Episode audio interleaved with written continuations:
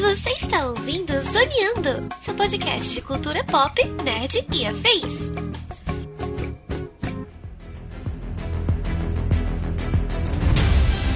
E começa mais um Zoneando Podcast, o seu podcast sobre cultura pop, nerd e afins, meus amigos. E aqui, host neste programa, aquele que hoje tem certeza absoluta que o bar do Ernie era um ponto de droga na Alameda dos Anjos, estou eu, Thiago Almeida. Juntamente comigo ela, que hoje está feliz, porque não vai falar de DC, não vai falar de Marvel, vai falar só de boneco japonês, que é o que ela gosta de verdade, Carol Tibe Martins. Apesar de gostar de bonecos japoneses, a gente vai falar de um mix muito interessante. E, claro que eu não vou poder deixar de citar uma das minhas vilãs favoritas da história nessa conversa. Olha aí, cara. É, pior que nem é tão japonês que a gente vai falar, né? A grande questão é essa, uma misturada. Jesus Cristo. E fechando a mesa de hoje, ele que não precisou usar roupa colante para ser admitido aqui, mas que vai integrar o nosso time de campeões como um convidado muito especial, Vini Pereira. Tudo bem, Vini? Seja bem-vindo, cara. Tudo bem, gente. Obrigado aí pelo convite. Extremamente feliz aqui de falar sobre o Power Rangers. É Vini, sempre bom. Vini que será nosso aquele Ranger especial que vem assim para salvar o dia. Qual, qual seria a sua cor, Vini, se você fosse Hoje é um laranja, pô. Ranger laranja. o Ranger da construção civil, né? O laranja é aquela cor de EPI, fica maravilhoso. Exatamente. Aquela da CET aqui em São Paulo, né? Eu seria o, o Ranger fúcsia, né? Furta cor, olha, olha só, que lindo. Eu desse tamanho de colan fúcsia, né? Que beleza. pois é, meus amigos, estamos aqui reunidos esta semana para falar finalmente, finalmente, vocês tanto pediram, a gente tanto prometeu nesse programa, na história desse podcast, chegou o dia de falar de Power Rangers. Pois é, a franquia que completa aí seus 30 anos, né, no, no momento que a gente grava este programa, tá na semana de lançamento aí do, do especial da Netflix. E tem muita coisa pra gente falar, muitas uh, histórias de franquias e temporadas e coleções de bonecos e filmes, alguns bons, outros nem tantos, jogos de videogame, quadrinhos, enfim, é muita coisa pra gente falar no programa de hoje. Portanto, sem mais delongas e vamos ao cast. Gente, Power Rangers, né? É para mim uma, uma alegria, né? Finalmente estar tá falando sobre, sobre esse tema aqui, porque, como eu disse, a gente já está devendo isso há um tempo. A gente sempre fica prometendo, não, a gente vai fazer um programa de Power Rangers e tal, porque é, Tokusatsu, conteúdo, sabe, de série japonesa, a, anime também, se for pegar tudo isso, é uma coisa que eu gosto muito e nem tanto a gente tem oportunidade de falar aqui é, a gente acaba focando mais em conteúdo realmente ocidental, filme de super-heróis, bi e tal, é, é, cinema de maneira mais ampla, né? Mas uma coisa que eu gosto bastante, então eu fico feliz sempre que a gente tem a oportunidade de entrar nesses temas. E Power Rangers, ele, ele chega, pelo menos na minha vida, ali no, no já no começo, né, numa certa pré-adolescência, ali, meados da adolescência, que eu já tinha curtido uh, aquela geração de Tokusatsu na rede manchete, né? Tokusatsu que a gente não chamava de Tokusatsu, era série japonesa. E olhe lá, eu vim descobrir a palavra Tokusatsu na revista Herói, quando ela começou a ser publicada aqui no Brasil, lá nos finados, né, dos anos 90 e tal. Antes disso, gente, ninguém falava sobre isso, assim. A, a molecada falava da, da série japonesa lá dos super-heróis japoneses. Então, antes da gente entrar no tema diretamente, e eu não queria que fosse um programa muito. É, muito acadêmico, sabe? De Power Rangers. Tem um monte de canal aí no YouTube, tem um monte de podcast aí na Podosfera que é especializado em tokusatsu, anime, mangá, que já trataram sobre isso. Né? A nossa intenção hoje aqui é, além de fazer essa homenagem né, aos 30 anos, não é toda a franquia que consegue assim sobreviver por tanto tempo de maneira ativa, né, ativamente produzindo por 30 anos, não é todo mundo que consegue isso, fazendo por bem ou por mal. Então a gente tem que prestar a homenagem aqui, né? É, além disso, falar um pouco das nossas experiências, o que eu acho que é muito divertido. Então, vamos começar pelo Vini. É, como é que Power Rangers surgiu na sua vida? Vini, tu já curtiu os Tokusatsu? Você é, é, é, viúva da rede Manchete, como eu, da geração Manchete? Como é que, que isso entrou na tua vida? Olha, com certeza eu sou dessa geração, né? Que eu peguei todos esses Tokusatsu, como você mesmo disse, a gente chamava de séries japonesas na época, né? Era, só, era o único nome que a gente conhecia. Vi algumas delas até em estreia, né? Jaspion Changeman, uh. acho que eu não cheguei a pegar na estreia, mas Flashman, por exemplo, eu peguei na estreia. Ainda assisti reprise de Spectre Man ainda antes disso, então sou um cara que já curtia mesmo o, o Tokusatsu. E o Power Rangers, quando, quando começou a passar, eu já era até um pouquinho mais velho, na real.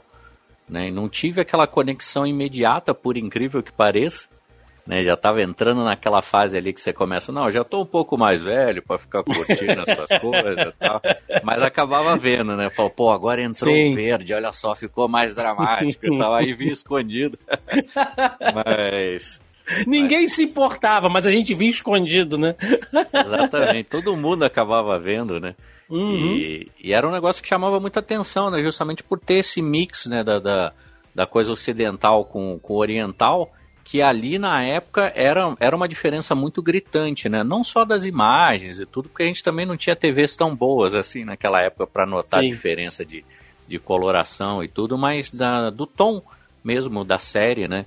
E o fato de ver a, a Rita Repulsa lá, que era uma atriz que a gente já tinha visto no Spilvan, no Jiraya, a gente sabia que tinha alguma coisa Sim. ali, mas até a revista Herói vi esclarecer pra gente, a gente só achava um negócio meio estranho, mas que era divertido ao mesmo tempo, Sim. né? Sim, eu, eu, eu tô fazendo algumas pesquisas aqui, né, que eu vou aproveitar essa, essa vibe de Power Rangers, e aí me deu vontade de produzir, falar alguma coisa mais uh, de Tokusatsu, né? Aí hoje, cara, eu fui rever os episódios de Changeman. E eu lembro que eu era maluco, né? Eu fiz meus pais comprarem a fantasia de, de Change Dragon, fui pra festinha do colégio, fantasiado e tal. Durou um dia, né? Porque eu rolava no chão com a fantasia que era feita num material de qualidade duvidosa. Obviamente que rasgou tudo, só ficou a máscara, a espadinha e o escudo. Mas mesmo assim, eu me diverti bastante.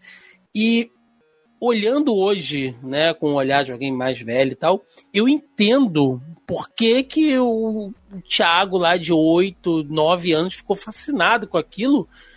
Porque era incrível, cara. Era um negócio que a gente nunca tinha visto, né? Você vê que era uma qualidade de produção diferente, uh, com muita explosão, muita cor e aquela pegada de monstro alienígena num design totalmente diferente do que a gente uh, via em em conteúdo uh, norte-americano, que era o que chegava aqui, né? Com muito robô e tal.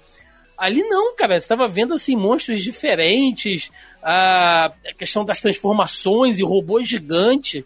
Né? Quando eu assisti, eu falei, mano, não tem como uma criança no, no, no final dos anos 80, início dos anos 90, olhar esse tipo de coisa e não ficar assim, fascinado com o que tá vendo. Você começou nessa época também, Tibi? Conheço o Tibi há 300 anos, eu sei que ela gosta de Tokusatsu, mas não sei como é que ela começou a curtir isso. Então, eu comecei um pouco nessa época, sou fã da. sou filha órfã da manchete também, né? e eu, eu não era muito, assim, é, aficionada no começo por Tokusatsu. Uhum. Eu assisti ali esporadicamente alguns episódios de Jaspion, vi alguns episódios ali de Changeman, mas eu tinha sequência, isso, né, um pouco já mais pra frente, eu tinha uma sequência que eu adorava assistir porque passava Kamen Rider RX, aí depois vinha Sailor Moon, aí vinha Cavaleiros do Zodíaco, né? Então eu já ficava na frente da TV desde o Kamen Rider assistindo tudo. É...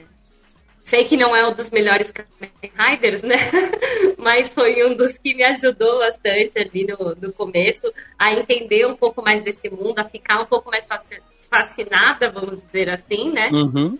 E eu fui realmente começar a assistir mais Tokusatsu depois de mais velha. é, quando eu já entrei mais para esse mundo do universo dos animes, né? É, só que Evento, né? Também ajudou muito a acompanhar. Foi, foi bastante. Isso já vai fazer mais ou menos uns 10 anos que eu comecei né, a assistir mais Tokusatsu é, do que quando eu via na, é, na infância. Mas Power Rangers foi uma coisa que eu sempre acompanhei, né? Uhum. É, teve ali um hiato no momento né, que eu parei de acompanhar, vi a série clássica quando chegou no Brasil, né, a Mighty Morphin, fui acompanhando um pouquinho, fui no cinema ver o filme, né, é... eu lembro que eu saí super entusiasmada do, depois do filme, e ainda ganhei um pôster do filme. Fiquei assim, super pirada na, na época. Antigamente tinha isso, hoje em dia os caras não dão nada, velho. Nada, nada mais no cinema você ganha. Mas voltei a acompanhar tudo isso um pouco mais recente, né? Uhum. Tem 10 anos já faz tempo, né? Mas é. foi aí um pouquinho depois de mais velha mesmo que eu me aprofundei nesse mundo. Maravilha. E assim, né, a gente aprende o que é tokusatsu, que também é, é uma coisa bem genérica quando você pensa de séries japonesas, né? E a gente nem chegou em, em Power Rangers ainda, mas os Rangers, eles fazem parte de uma subdivisão, né, dentro do, do grande universo de Tokusatsu. São Super Sentais, que são as equipes, no caso ali, né? É, é, como é que a gente... Uh, uh, Vini, você que tem doutorado em Tokusatsu, como é que a gente definiria aqui academicamente o subgênero de Super Sentai? Sentai ou Zentai? Sentai. Sentai, Sentai. ok. Significa esquadrão, né? Ou mini, mini grupo ali, parte de um exército ali, alguma coisa assim. Né? Super Sentai seria isso, justamente porque eles são, são uma espécie de esquadrão diferente. Né? O que faz muito sentido com a palavra Ranger, inclusive, né? Depois sim, de um tempo, sim. inclusive, é o, as séries Super Sentai começaram a adotar muito essa palavra Ranger, né? Mais para frente aí a gente pode até falar de como uma coisa começou influenciando a outra e depois a coisa meio que se, se inverteu e hoje em dia uma alimenta a outra também, né? Então tem muito essa relação que é popularmente aí o grupo de heróis coloridos, né? Cada um usa uma roupa de uma cor com algumas semelhanças ali no uniforme para mostrar que eles são todos daquele mesmo time. E Super Sentai, além de um gênero, se eu não estou enganado, é uma marca, né? Ex existe, acho que só a Toei que pode fazer essas produções e chamar de Super Sentai. É uma marca deles, no caso. Isso, é, existe esse, esse registro, né? Na verdade, existe esse registro mais, se eu não me engano, mais desses subgêneros do que do gênero Tokusatsu em si. Uhum. O gênero Tokusatsu é, é, é de todos, né? Mas o Super Sentai é uma marca mesmo ali, tem, tem o registro da Toei, assim como Metal Hero, Kamen Rider também. Maravilhoso. Acabou virando Gillette, né? Porque ninguém fala lâmina de barbear, é, Gillette. Ninguém fala esquadrão colorido, né? É Super Sentai. é verdade. Exatamente. Então, assim, partindo do da ideia, né, que, que Super Sentai é, é, é um, um, subgênero, são equipes, enfim, a gente tem que entender porque quando isso chega no, no, no Ocidente, digamos assim, né, é, diz a lenda, né, que, que o senhor uh, Rain Saban, é assim que se pronuncia mesmo o nome dele, né, é, diz a lenda que o senhor Saban, lá no, no, no auge do, do, de 1984, né, é, ano que este que vos fala nasceu, estava ah, fazendo uma viagem a negócios lá no Japão e ele, deitado lá no quarto de hotel, ele bota num canal e tá rolando aquela loucura toda ali. Como eu falei, né? É, é quem está acostumado com conteúdo ocidental, ainda mais naquela época que você não tinha uma, uma, uma diversidade de conteúdo tão grande, você fica doido com a qualidade né, e com a diferença das produções japonesas. E que diz a lenda que o Saban ficou doido com aquilo ali e falou: cara, dá para investir nisso aqui, acho que dá pra gente trabalhar isso aqui. E ele cria a, a, a, a empresa dele, digamos assim, né, a produtora dele, para distribuir Power Rangers, ou melhor, distribuir o conteúdo Sentai no Ocidente. Né? Ele faz um acordo ali com a querida Toei que a gente citou para distribuir aqui. Só que, né? E isso já não é daquela, não é, não é de hoje, não é dessa daquela época. Isso já vem há muito tempo, né? O, o, o norte-americano, principalmente, ele tem uma dificuldade tremenda de consumir conteúdo que não seja para americano, né? Eles não gostam nem de nada muito legendado. Assim, você pega uma obra maravilhosa e aí o americano vai lá e estraga, fazendo uma, uma adaptação para ele, porque ele não pode assistir nada, né? Ele, é, ele não pode assistir nada que não seja do outro país. Logicamente que existem exceções, né, gente? Tô, tô sendo um pouco chato aqui, mas a regra como um todo é isso. E o Saban sabia que a coisa era assim, e aí ele decidiu fazer uma mescla. E é, daí nasce os Power Rangers, né, Vini? Que é quando, quando você tem uh, todo o conteúdo assim que eles não estão na forma de Rangers é o conteúdo produzido na América. E aí quando eles estão morfados é o que os caras pegam lá dos centais, né? É, é, é a, a, as cenas, as, as imagens, as, as, lutas, os monstros, enfim, que são retirados do conteúdo japonês, essa mescla, né? É, o Saban, é, eu vejo ele como um cara que ele, ele já tinha alguma, algum tipo de sintonia com essa ideia que o japonês tem de não, não, não entendam mal o que eu vou dizer, mas de, ele não tem medo do ridículo, vamos dizer assim. Que isso que você estava comentando que chamava atenção no, no, no, no tokusatsu e tudo, é que o japonês ele não tem medo de arriscar em ideias que muitas vezes o ocidente talvez fossem achar ridículas, de visuais e tudo. E o Saban acho que ele teve esse mesmo estalo de falar, pô, se eu misturar isso aqui com cenas de, de, de jovens americanos, isso vai funcionar. Que talvez seja um, uma ideia mais esdrúxula na, na, concepção ainda do que, do que a própria ideia do Super Sentai lá no Japão, né? Mas às vezes acaba funcionando, né? Ele teve que brigar, né? Não foi uma coisa que aceitaram logo de cara, né? Muito pelo contrário, acho que ele bateu em muitas portas aí até que alguém comprasse a ideia mas depois acabou provando que estava certo, né? Temos 30 anos aí para provar que ele estava certo, né? É, e a gente não chegou a, a, citar, mas Super Sentai, além de ser um subgênero e uma marca, ele também funciona é, meio que por temporadas e assim, por mais que existam alguns conceitos específicos, é uma super equipe, né? Tem a divisão, as cores, tem um robô gigante e tal, mas a temática é totalmente diferente.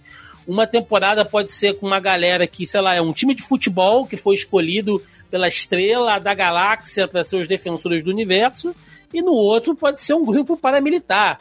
Né? Se fosse aqui no Rio, sei lá, seriam uns milicianos. Então, é, é, é você pode ter qualquer fonte de, de ideia para você criar um Super Sentai. E na época, gente, anos 90, para a galera que viveu realmente os anos 90, sabe que existiu uma coisa que era febre, que vendia muito, que eram dinossauros. Começo dos anos 90 ali, tudo era dinossauro. Começou basicamente com a febre de Jurassic Park, né, Steven Spielberg, 92, fazendo aquela obra-prima que é o Jurassic Park 1, que é bom até hoje né, efeitos práticos. Tinha chocolate com chocolate surpresa, Tigre. Surpresa. Mas isso é antes de Jurassic Park até. Comi muito. Comi, eu acho que a minha obesidade infantil é por causa do chocolate surpresa. Que eu, além de ser uma delícia, é, você colecionava os cards, né? E eu, eu lembro que, a, cara, é, eu não gosto de pagar de velho nostálgico, não, mas a gente vê, né? Hoje eu comprei um biscoito. Eu nem sou muito de comer biscoito, não. Comprei um biscoito para experimentar aqui. Porra, embalagem vagabunda, cara. Eu fui abrir, o negócio abriu no meio, caiu o biscoito para todo lado, o biscoito todo torto, o recheio todo zoado, assim. Falou, mano, a produção é um lixo.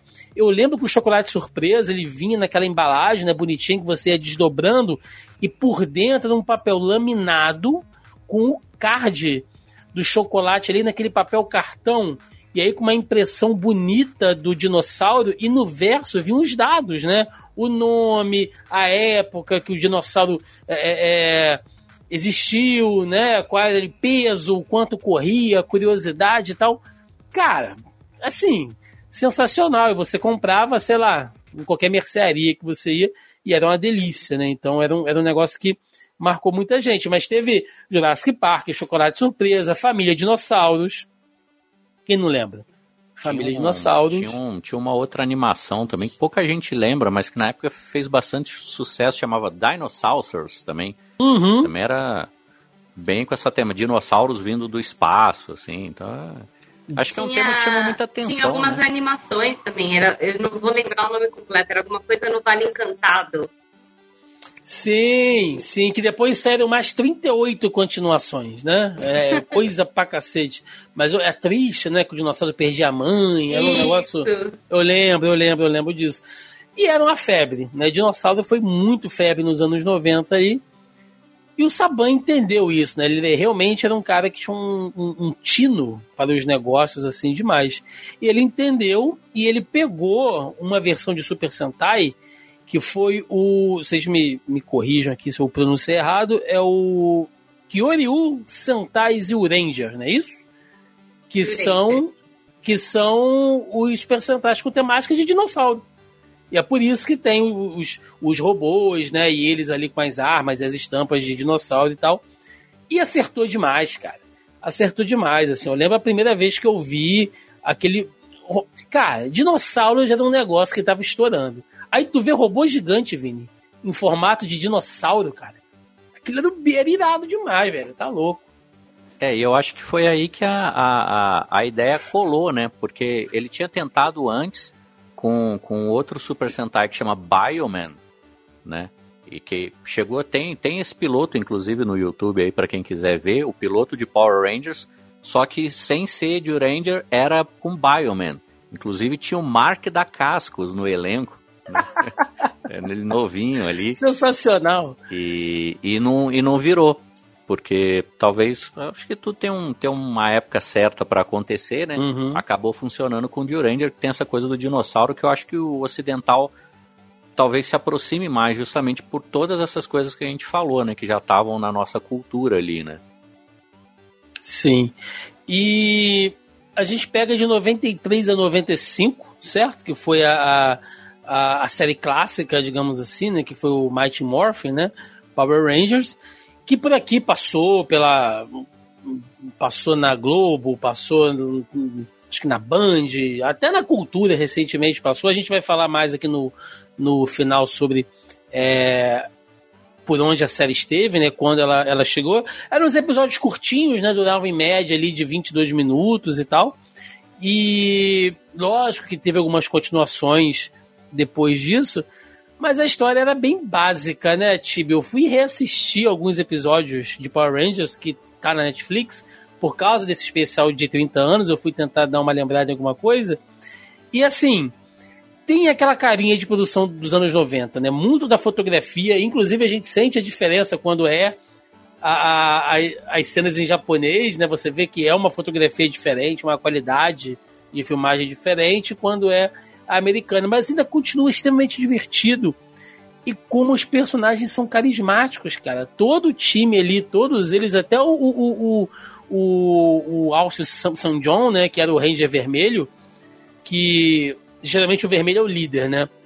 Sim. Até ele, que é o mais sem gracinha de todos ali, na minha opinião, se destacava, né? Mas todos tinham muita personalidade, né? Tinha o Billy, que era o nerd, o Zack, que era o disco, que ele, ele meio que dançava, né? Sempre tinha uma dancinha do Zack fazendo, o negócio do hip hop e tal. A Kimberly, uh, que era a mais assim, é, não vou dizer que era uma patricinha, né? Mas era mais uma menininha e tal. Aí depois entra o Jason, que era o bad boy e tal. Cara, todo mundo tinha uma personalidade, né? Eu acho que, além do visual, é, o carisma dos atores ali, todos jovens, né, todos em, início de carreira, contou demais, Tibi.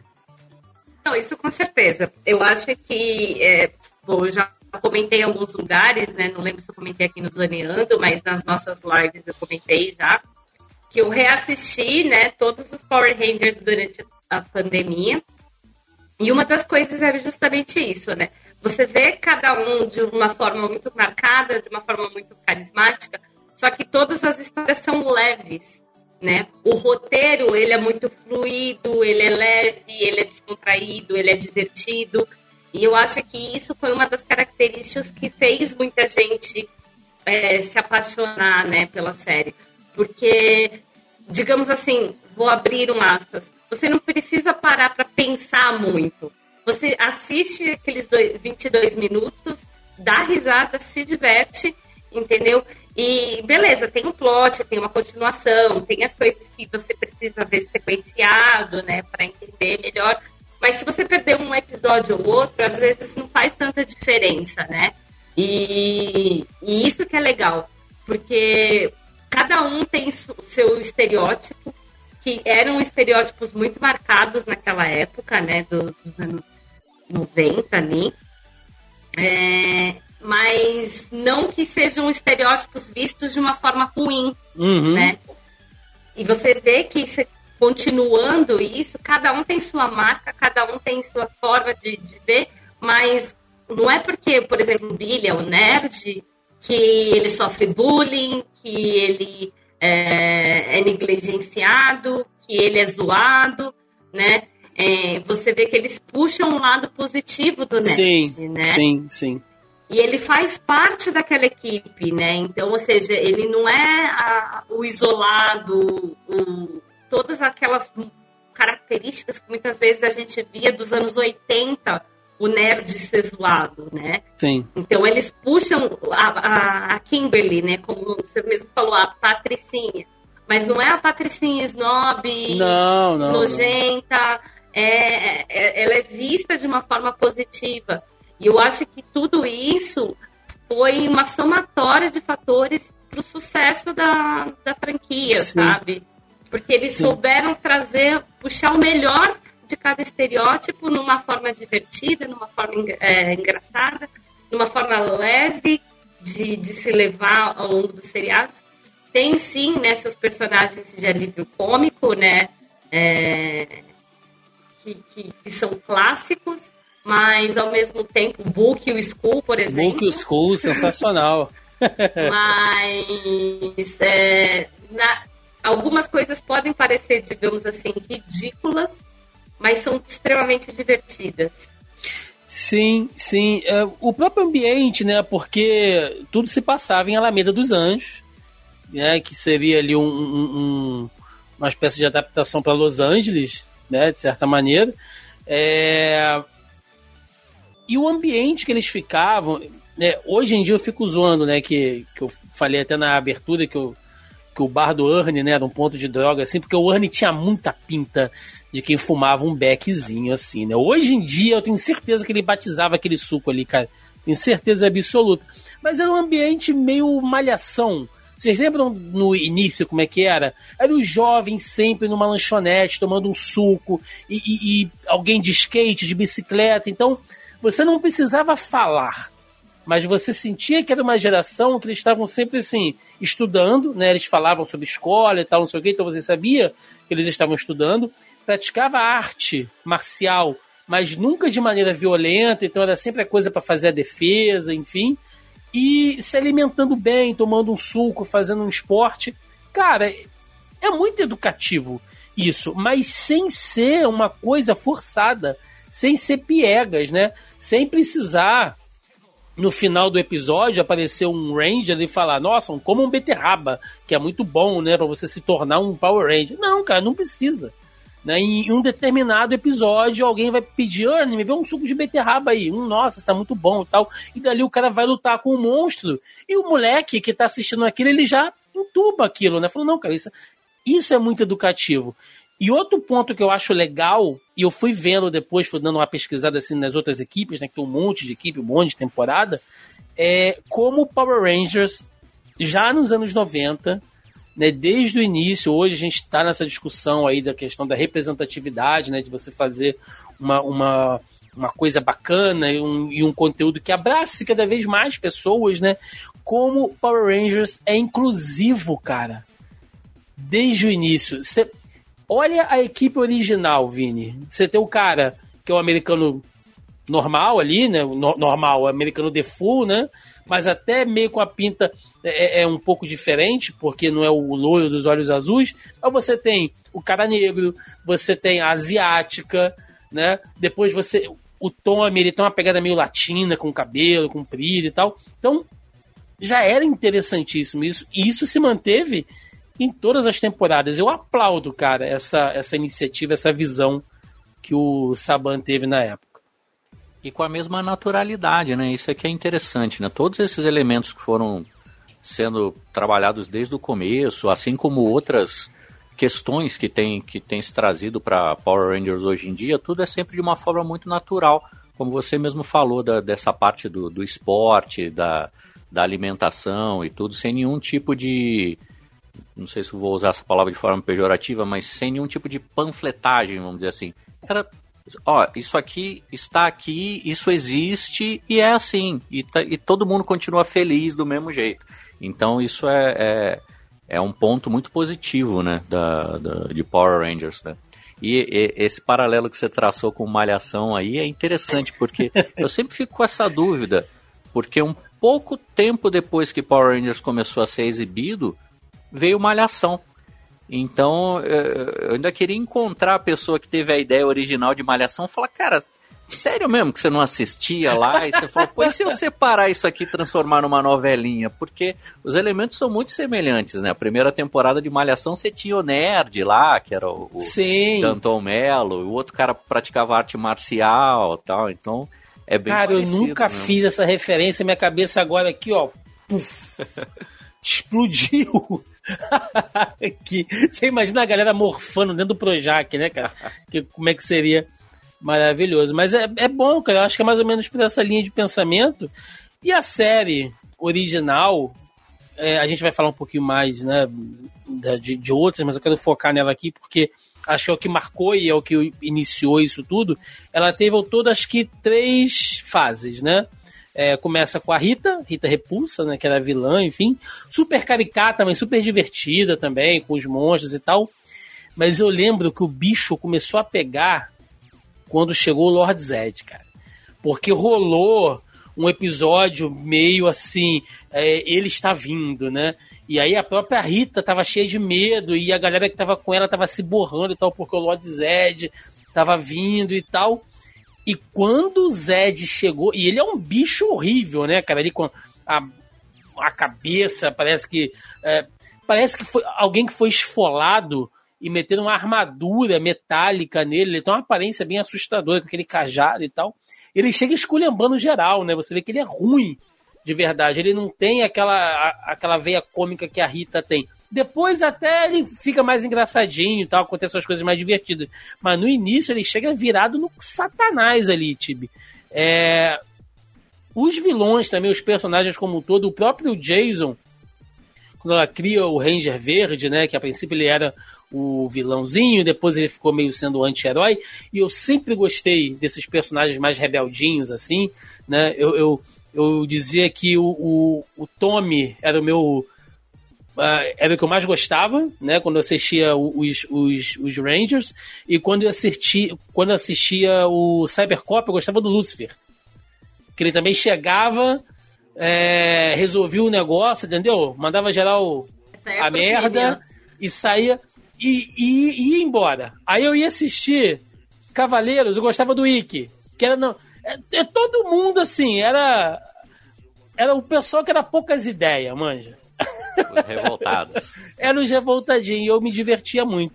É, já na terceira fase, eu já não curti muito, mas essas duas fases iniciais, Chibi, eu vi demais, cara. Isso aí para mim foi o auge, assim, para quem acompanhou pouco, né? Pra mim foi o auge, cara. Lord Zed, Rita Repulsa, pô, dois vilão, vilãzaços, né? Ali. Lord Zed ele acaba sendo um dos principais vilões do, de Power Rangers até hoje. É, não só pela importância que ele teve lá em Morphin, entendeu? Mas é, ele aparece em diversos cenários depois disso, inclusive, né?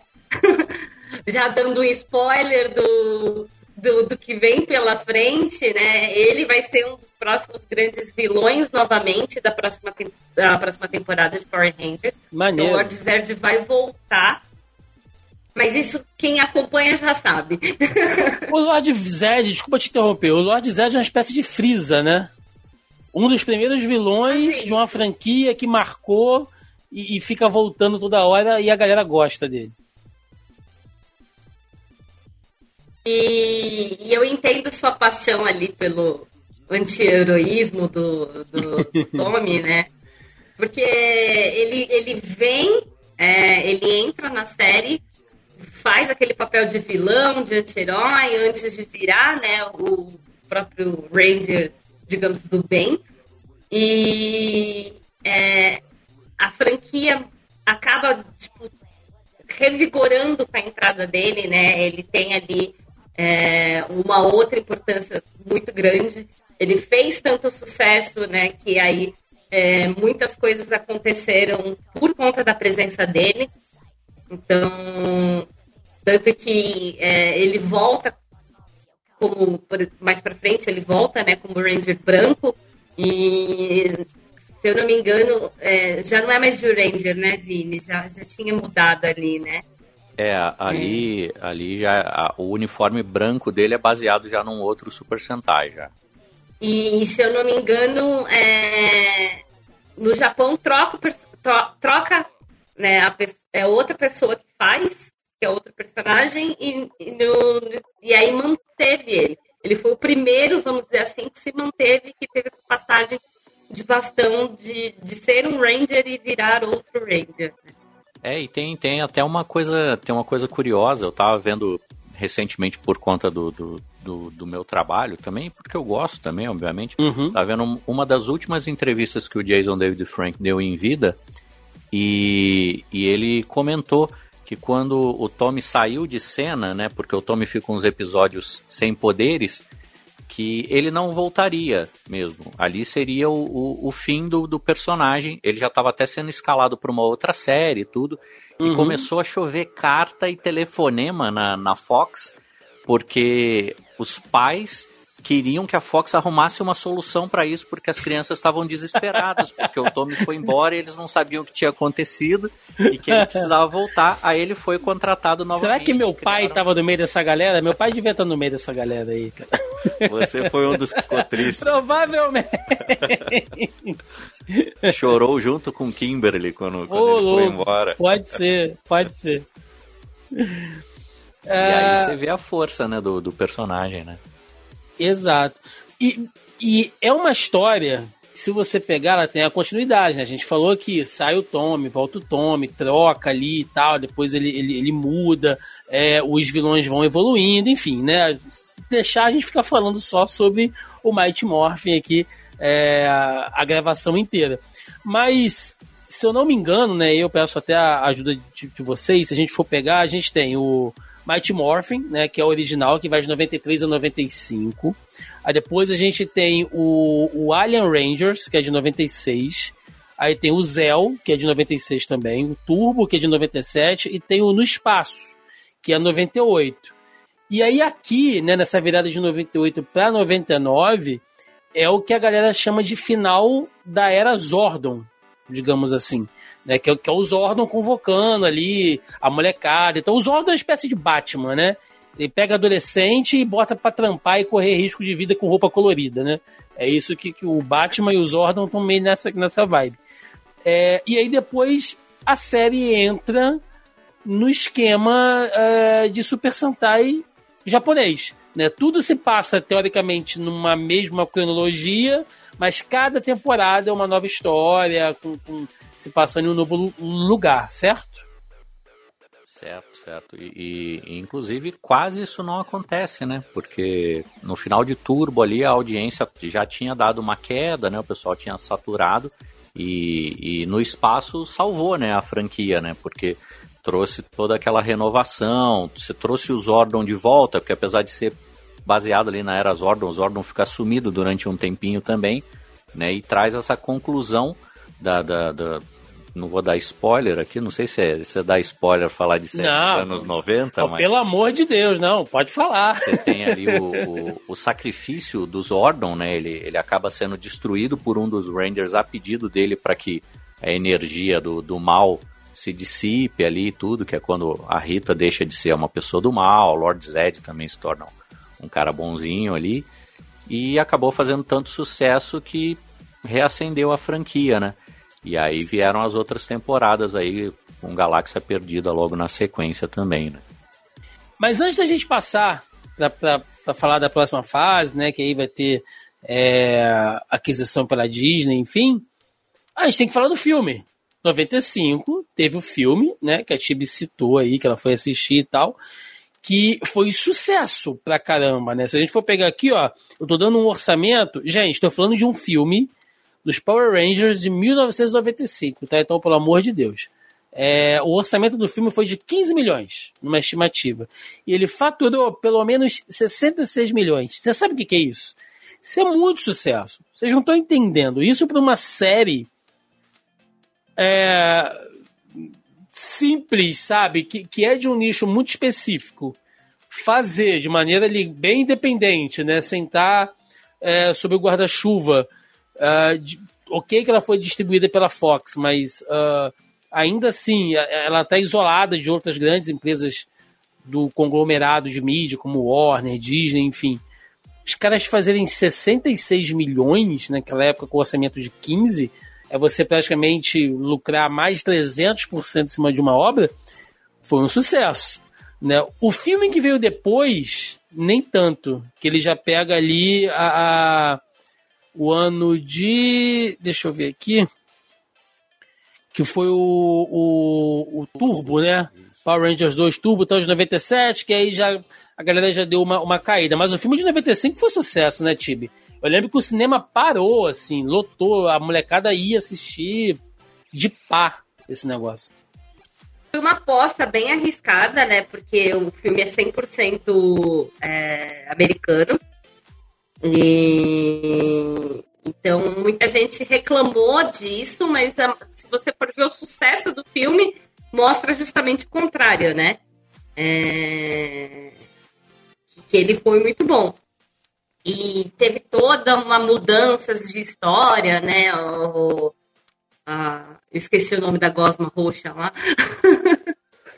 é, mas é, você vê o, o, quanto representou naquele momento, né? A gente já está falando ali de uma aposta do, do Saban que é, veio ali de um, de um investimento, de um sucesso que começou a ser gerado, mas o filme, ele muito consagra isso, né?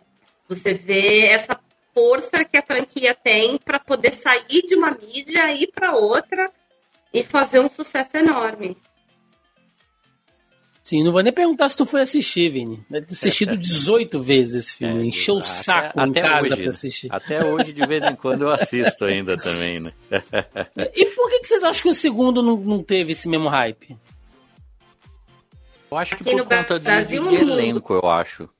É? é? Por conta de elenco. E, e algumas coisas do tipo que o, o hype meio que já tava. Foi, foi quando o hype começou a cair, né? Que foi depois uhum. do Turbo que a gente teve essa, essa mudança e tudo, que já foi uma tentativa também. O clima da, das gravações em si, né? O próprio Jason David Frank já não queria fazer mais o personagem naquela época e tudo. Certo acabou voltando milhões de vezes depois, né? Isso que é engraçado. Ele já estava cansado naquela época, mas depois acabou voltando várias vezes. E mas curiosamente o filme Turbo tem coisas muito legais, né? Inclusive o Megazord do filme de Turbo é muito mais legal do que o do filme de 95, que eles tentaram fazer uma coisa com CGI ali. E é, acho que acho que talvez é o ponto fraco do filme de 95, porque todo o resto é é muito legal. As cenas de luta do, do filme de 95 são muito boas, porque os Estados Unidos estavam naquela vibe meio Van Damme ainda, né? Naquela época tinha sessão de luta ali na, na, na, na Band, né? Lembra que tinha uhum. filme de arte marcial tal. Oh, lembro, lembro. Muito bom. Muito bom. Então tava muito nessa vibe aí das artes marciais, a coisa acabou fluindo bem, tem boas cenas, né? Acho até que pra, agora que Power Rangers está voltando para 100% para a mão da Hasbro e não vai ter mais influência da, da, do Super Sentai, que eles poderiam pegar pelo menos aquela parte ali dos Rangers humanos, não do, dos Zords, como referência ali, porque é um bom mix de uma coisa um pouquinho mais séria, mas ainda com muita presença das artes marciais. Né? Sim. Também e aí outra gente... coisa no Turbo, né, que muita gente criticou e teve rejeição, porque um, um dos personagens ele era criança e aí ele virava adulto quando ele se transformava, né? E aí isso é, também foi um dos fatores, né, que nem o Vini falou, que estava ali num down. e muita gente criticou isso, sabe? É, o Ranger Azul, né? Eu tô vendo o aqui. O Ranger Azul. Era um é. molequinho. É, e assim, a gente não, não citou, mas é até uma das explicações, né, gente? É óbvio, porque como eram cenas dos seriados japoneses que eram inseridos no conteúdo norte-americano, por isso que haviam essas diferenças. Inclusive, a gente não citou aqui, mas a Trini, né, a nossa Ranger amarela, original, é, era um cara quando estava vestido, né? Tanto é que você vê que tem uma diferença de uniforme entre o dela e o da Kimberly, que a Ranger rosa tem uma sainha e a amarela não. E, gente, não tem seios, não tem a curvatura do corpo. É um, é um brother que tá ali, tá ligado? Então tem é. Uma, tem uma outra curvatura. É, né? é, não é bem aquela ali que vocês estão falando, né? E a atriz que nos deixou cedo, né? Infelizmente. Eu lembro que na época, quando isso foi falado, que houve a troca, né? Então o pessoal falou bastante na época. Morreu num acidente de carro, né, cara? Trágico pra caramba. A Tui, Tui, Tui Trang, né? Então, infelizmente, bastante trágico, né? Tem algumas tragédias aí ocorrendo pelos, pelos bastidores de Power Rangers. Mas Beleza, né? Chegamos ali ao final da Era Zordon, a coisa deu uma decaída, mas a galera mais cracuda ainda estava assistindo. E aí Dona Disney resolve adquirir os direitos, né? A Disney já ali na, naquela aquela coisa de, de aumentar seu, seu guarda-chuva. E aí, assim, eu tô olhando aqui a lista, se a gente for pegar, né? A gente teve uh, até Era Zordon, que tava com a, com a Saban, que foi até o Power Rangers no espaço, né? E aí você, vê, você tem a era pós-Ordon com Galáxia Perdida, Resgate, Força do Tempo, Força Animal. Força Animal já é Disney, certo? A gente já começa ali como era Disney. E aí, meu amigo, é uma cacetada de coisa. Que eu lembro que nessa época aqui, né, a gente já tá falando aí da segunda década dos anos 2000, que era uma época que a que, que, que já tinha assim muitas casas já assinavam uh, Net, Sky, uh, todos esses serviços né, de, de, de uh, assinatura. E eu ia para minha tia final de semana, às vezes assim, eu já estava já com meus 16, né, 17 anos. Tinha uma tia que eu ia para casa dela e ela tinha esses pacotes. E eu passava, cara, pelos canais, assim, né, Fox Kids e tal, uh, o próprio canal da Disney, apareciam uns comerciais, tipo, é, que era assim, é, hoje não perca Power Rangers, né, às 13 horas, é, Power Rangers Dino Trovão, às 18 horas, Força Mística, e às 20 horas, Fúria da Selva, e eu, meu Deus, o que que tá acontecendo aqui, cara? Quantos Power Rangers tem? O que que tá acontecendo? Eu ficava muito confuso, é, lógico que eu não conseguia acompanhar, né? Eu só ia pra lá final de semana. A TV a cabo era caríssimo aqui no Brasil. Então nem era todo mundo que tinha essa oportunidade em casa. Mas o que, que, vocês podem dizer aí dessa, dessa era de Não precisa explicar todas as temporadas, não, mas o que, vocês acham que foi o forte e o fraco dessa época? Porque eu vejo algumas reclamações de que a Disney deu uma infantilizada no conteúdo e que isso afastou muita gente. O que, que você destaca desse, desse período, Chibi? É, não, não, não sei se eu digo que a Disney infantilizou, mas ela deu aquele ar da Disney. Então você tem algumas temporadas que você tem ali a princesa, você tem ali o príncipe, não literalmente, mas semanticamente, né? Você vê isso muito claro. É, algumas coisas um pouco mais charmosas e musicais, né? É, também acabam entrando no meio da, das temporadas. Então você vê que ela dá aquele ar mágico, digamos assim, da Disney é, para séries ao longo desse, é, desse período, né? Algumas coisas são mais simples, digamos assim, ela volta para aquela pegada lá do início, que é leve, que é divertido, que é, que é, é uhum. tranquilo, mas que um público um pouco mais novo consegue se entreter também. né? Num... Porque assim, a gente tem que parar para pensar que muitas críticas é de um público que cresceu. Começou assistindo lá no início dos anos é, 90, né? Foi acompanhando ali ao, ao longo. Chega nos anos 2000, já está com uma cabeça um pouco mais adulta, já está com uma, um pensamento um pouco mais formado. E aí algumas coisas é óbvio que você vai criticar porque ela é feita para um público infantil. Então algumas coisas continuam na mesma pegada lá do início, quando você gostava, quando você era criança, né? Certo. Então você tem que botar muito ali na ponta do lápis para entender essas críticas, para ver quem que está criticando, né? Porque muita coisa realmente parecia mais infantil, mas ela manteve a essência da, da coisa leve, manteve a essência da, dessa pegada mais para criança mesmo, né? Não, que não é, é lá não, do, do, início. É, é, não, é, não seria também, Tio, porque vamos lá, né? O cara que começou, digamos que eu, se eu tivesse seguido, né, vendo os Rangers, quando chega aqui no Brasil eu tinha 11 anos. Nessa pegada aí eu já vou estar quase com 20. Cara, você Sim. tendo 11 anos, você tendo 20 anos, a sua vida é completamente diferente. Você já está pensando em outras coisas e tal. Então, é um desgaste natural, né? Eu acho que a Mas, galera se você for ver, mesmo no Japão, é, Tokusatsu, ele é para criança. A gente aqui no Brasil é velho, marrento e gosta, entendeu? Uhum. Mas o público-alvo é criança.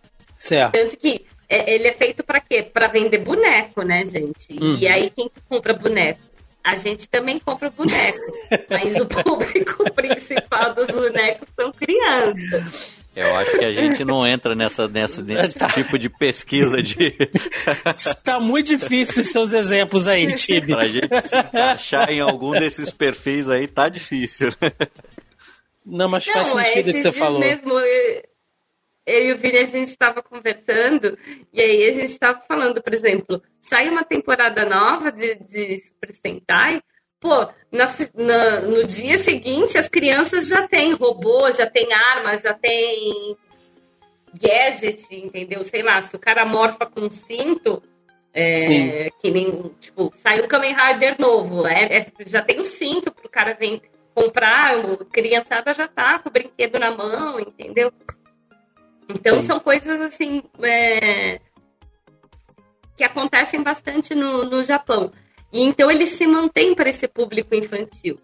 Claro que a Disney deu o toque dela, né? Mas ela volta para esse público infantil porque tem que se renovar, né? E acaba ficando um pouco mais claro isso, mas ele continua com a mesma essência do início da, da leveza, da tranquilidade. Só que dá esses ares mais, né, que nem eu falei, uma coisa mais mágica, uma coisa mais é, é, Disney mesmo, sabe? Uhum. A magia Disney, né? Na coisa. Magia, é. todo aquele ar, assim. Entendi. Tanto que tem o Mystic Force, né? Que é muito nessa pegada mística e mirabolante da Disney. Tem musical? Musical, musical não tem. Mas é, é, eu, eu até ia comentar isso, que assim, eu sou muito suspeito para falar da, dessa era Disney, de, de, Power Rangers, porque a minha temporada favorita não tá ali, tá na, tá na, na fase que vem a seguir, uhum. mas uhum. muitas das temporadas que eu mais gosto são dessa fase. Então, a, as músicas são sensacionais, as músicas de abertura são aquelas músicas que nos três primeiros segundos de música você já tá feliz e você não sabe nem porquê. E isso é, é, é, é um ponto muito positivo, né? E eles, já de cara, eles, eles entraram com esse pé nessa parte musical, trazendo uma coisa muito mais feliz. Então, eu, eu gosto demais ali. O Mystic Force mesmo, que ela comentou, achei uma temporada sensacional. Duas das temporadas que as pessoas mais vêm falar para mim que gostam são dessa, dessa, dessa era, que é o Força Animal e o SPD, pessoal gosta muito, assim. São duas das temporadas que o pessoal cita demais. E, e, e, eu acho sensacional. Gosto muito dessa, dessa, dessa era. E foi nessa era que eles trouxeram o Tommy de volta também, né? Vendia eu, o trovão ali. eu fui olhar aqui, né, já que vocês citaram tanto, eu fui dar uma olhadinha nesse Power Rangers Mystic Force. Os brothers usavam capa, bicho. Porra, sensacional, assim. É, é, muito. É muito diferente. Então, um negócio tipo um cavaleiro aqui, cara. É, é, é realmente carinha da, da Disney fazer esse tipo de coisa. E, e, e você citou, ouvindo. Eu ia falar, eu acho que vale comentar hum. também que eles necessariamente não pegam Super Sentais, porque tem que lembrar que tudo isso vem do Japão, né? Sim, sim. Então a capinha veio não, lá do Japão. Sim, Mas eu acho que vale, vale lembrar que necessariamente eles não utilizam a, a ordem cronológica do Japão. Né? Mas combinou então, muito com a Disney. Você vê, combinou bastante, né?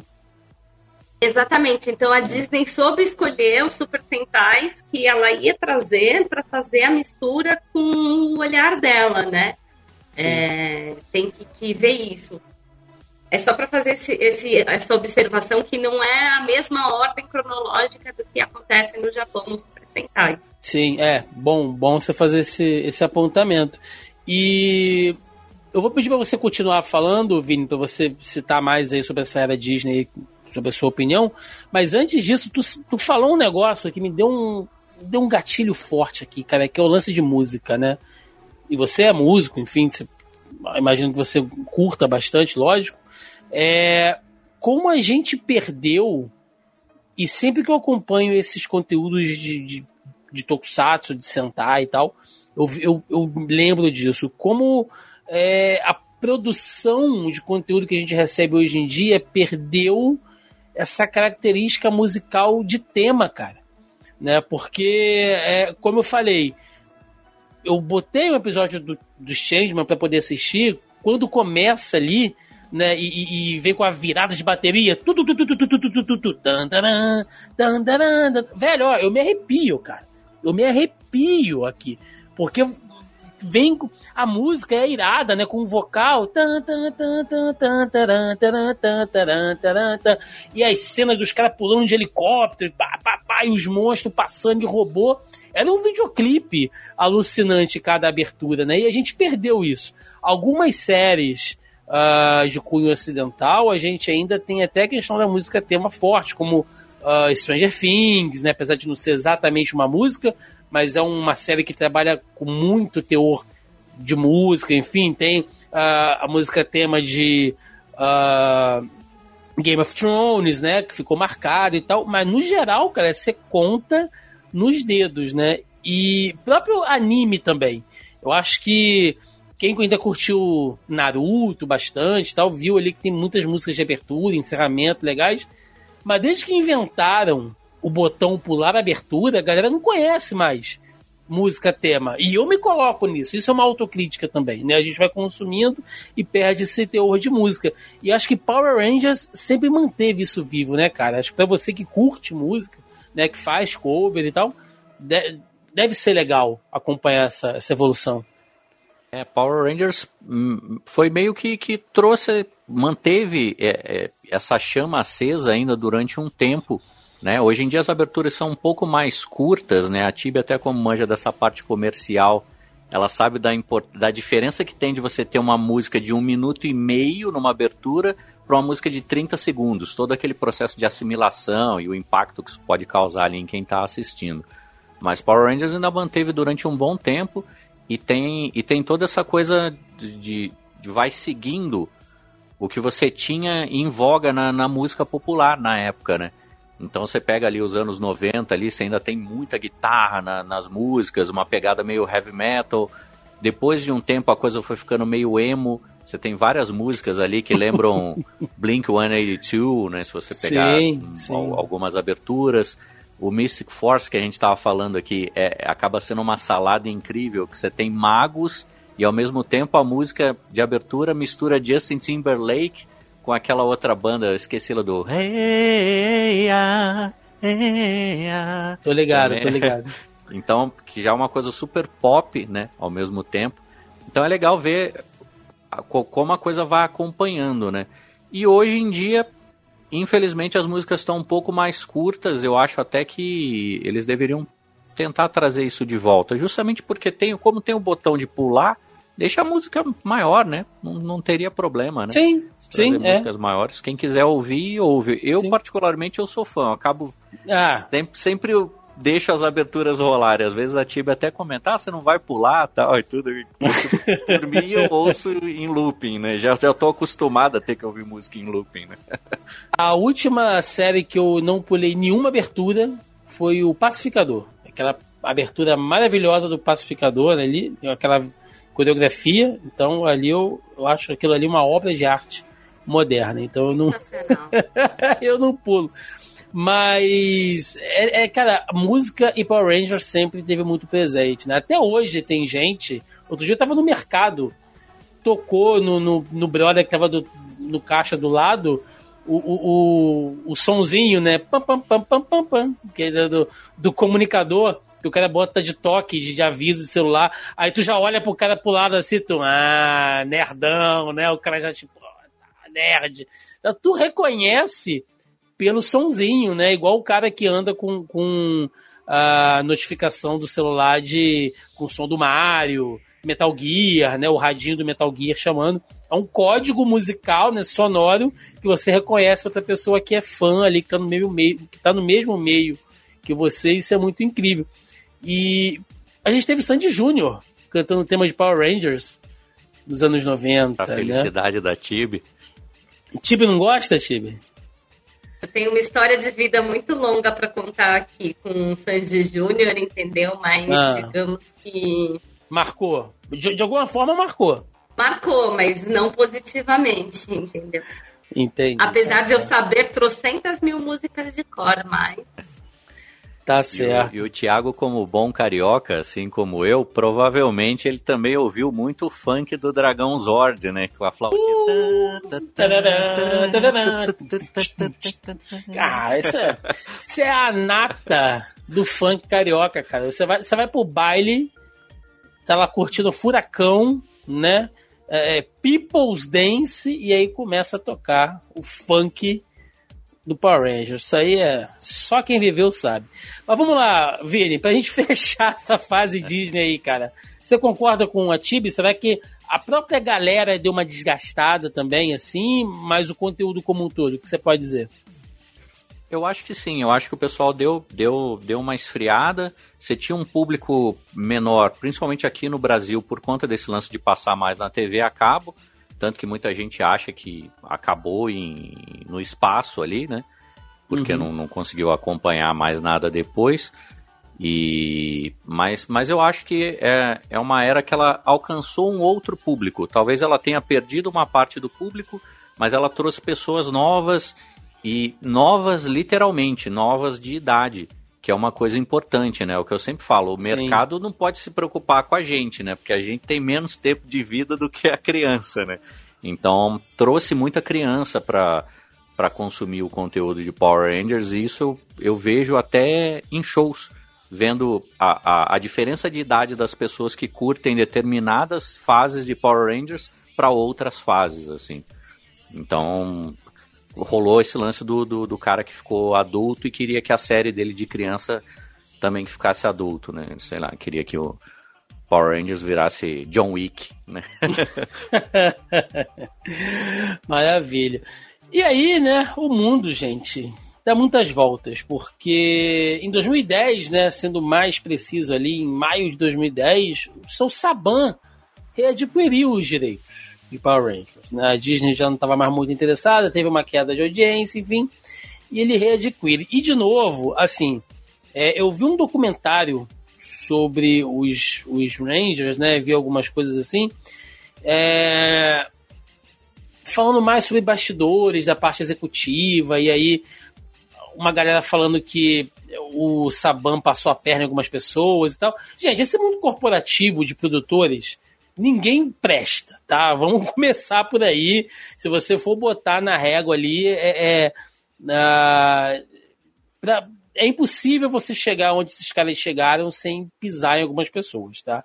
Não tô passando pano, tô sendo realista. Então, assim, quando eu falo que ele foi um cara uh, de sucesso, né? Quando eu falo que ele foi um cara visionário, um cara que acertou, eu falo no sentido de produto, Né? Um cara que teve um tino comercial de produto muito bom, indiferente de qualquer erro que ele possa ter tido tanto na vida privada dele ou no relacionamento de outras pessoas. E quando ele readquire né, ali os, os direitos, ele, ele. Eu acho que ele olhou e falou: temos que voltar para as raízes, que é a pegada japonesa. Power Rangers, ele começa com adaptação de um conteúdo com a veia japonesa, apesar de ser ocidentalizado para esse público, mas a gente tem que reassumir aquilo ali. O cara mete o que logo de cara? Samurai. Tem coisa que americano mais gosta de japonês que samurai samurai, ninja, né? Americano adora essas coisas. Não é à toa que a gente tem um filme chamado American Ninja, então é. os caras... filme, inclusive. Sim, então você vê como é que os caras adoram essa, essa veia. Então, quando ele readquire, ele, ele vai por essa linha né, da, dessa nova fase dele. Ó, se eu pegar aqui, deixa eu falar rapidinho dessa que eles chamam de Neo Saban, né? New Saban. A gente tem Super Samurai, uh, tem o, o, Samurai, Super Samurai, Mega Force, Super Mega Force, Dino Charge, Dino Super Charge. Tava meio sem ideia de nome o Saban também, né? Tem o Ninja Steel e o Super Ninja Steel. Então, basicamente, você tinha um nome e uma versão Super depois ali, que também contou, e aí você vê de novo como é que o cara era malaco, né? Contou o quê? De você começar a trazer gente das temporadas passadas, e algumas participações especiais. Se eu não me engano, inclusive, foi nessa era que teve o Jiraiya, né?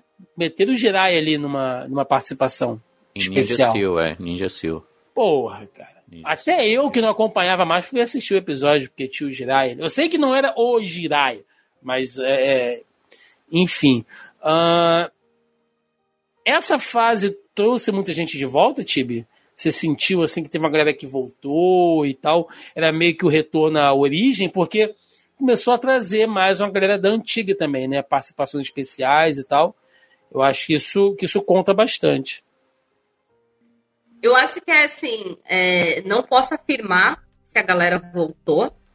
É, a gente ainda continuava com esse problema, apesar de você ter muito mais acessibilidade de TV a cabo já nessa época né, do que você tinha antes, que era extremamente caro, extremamente difícil.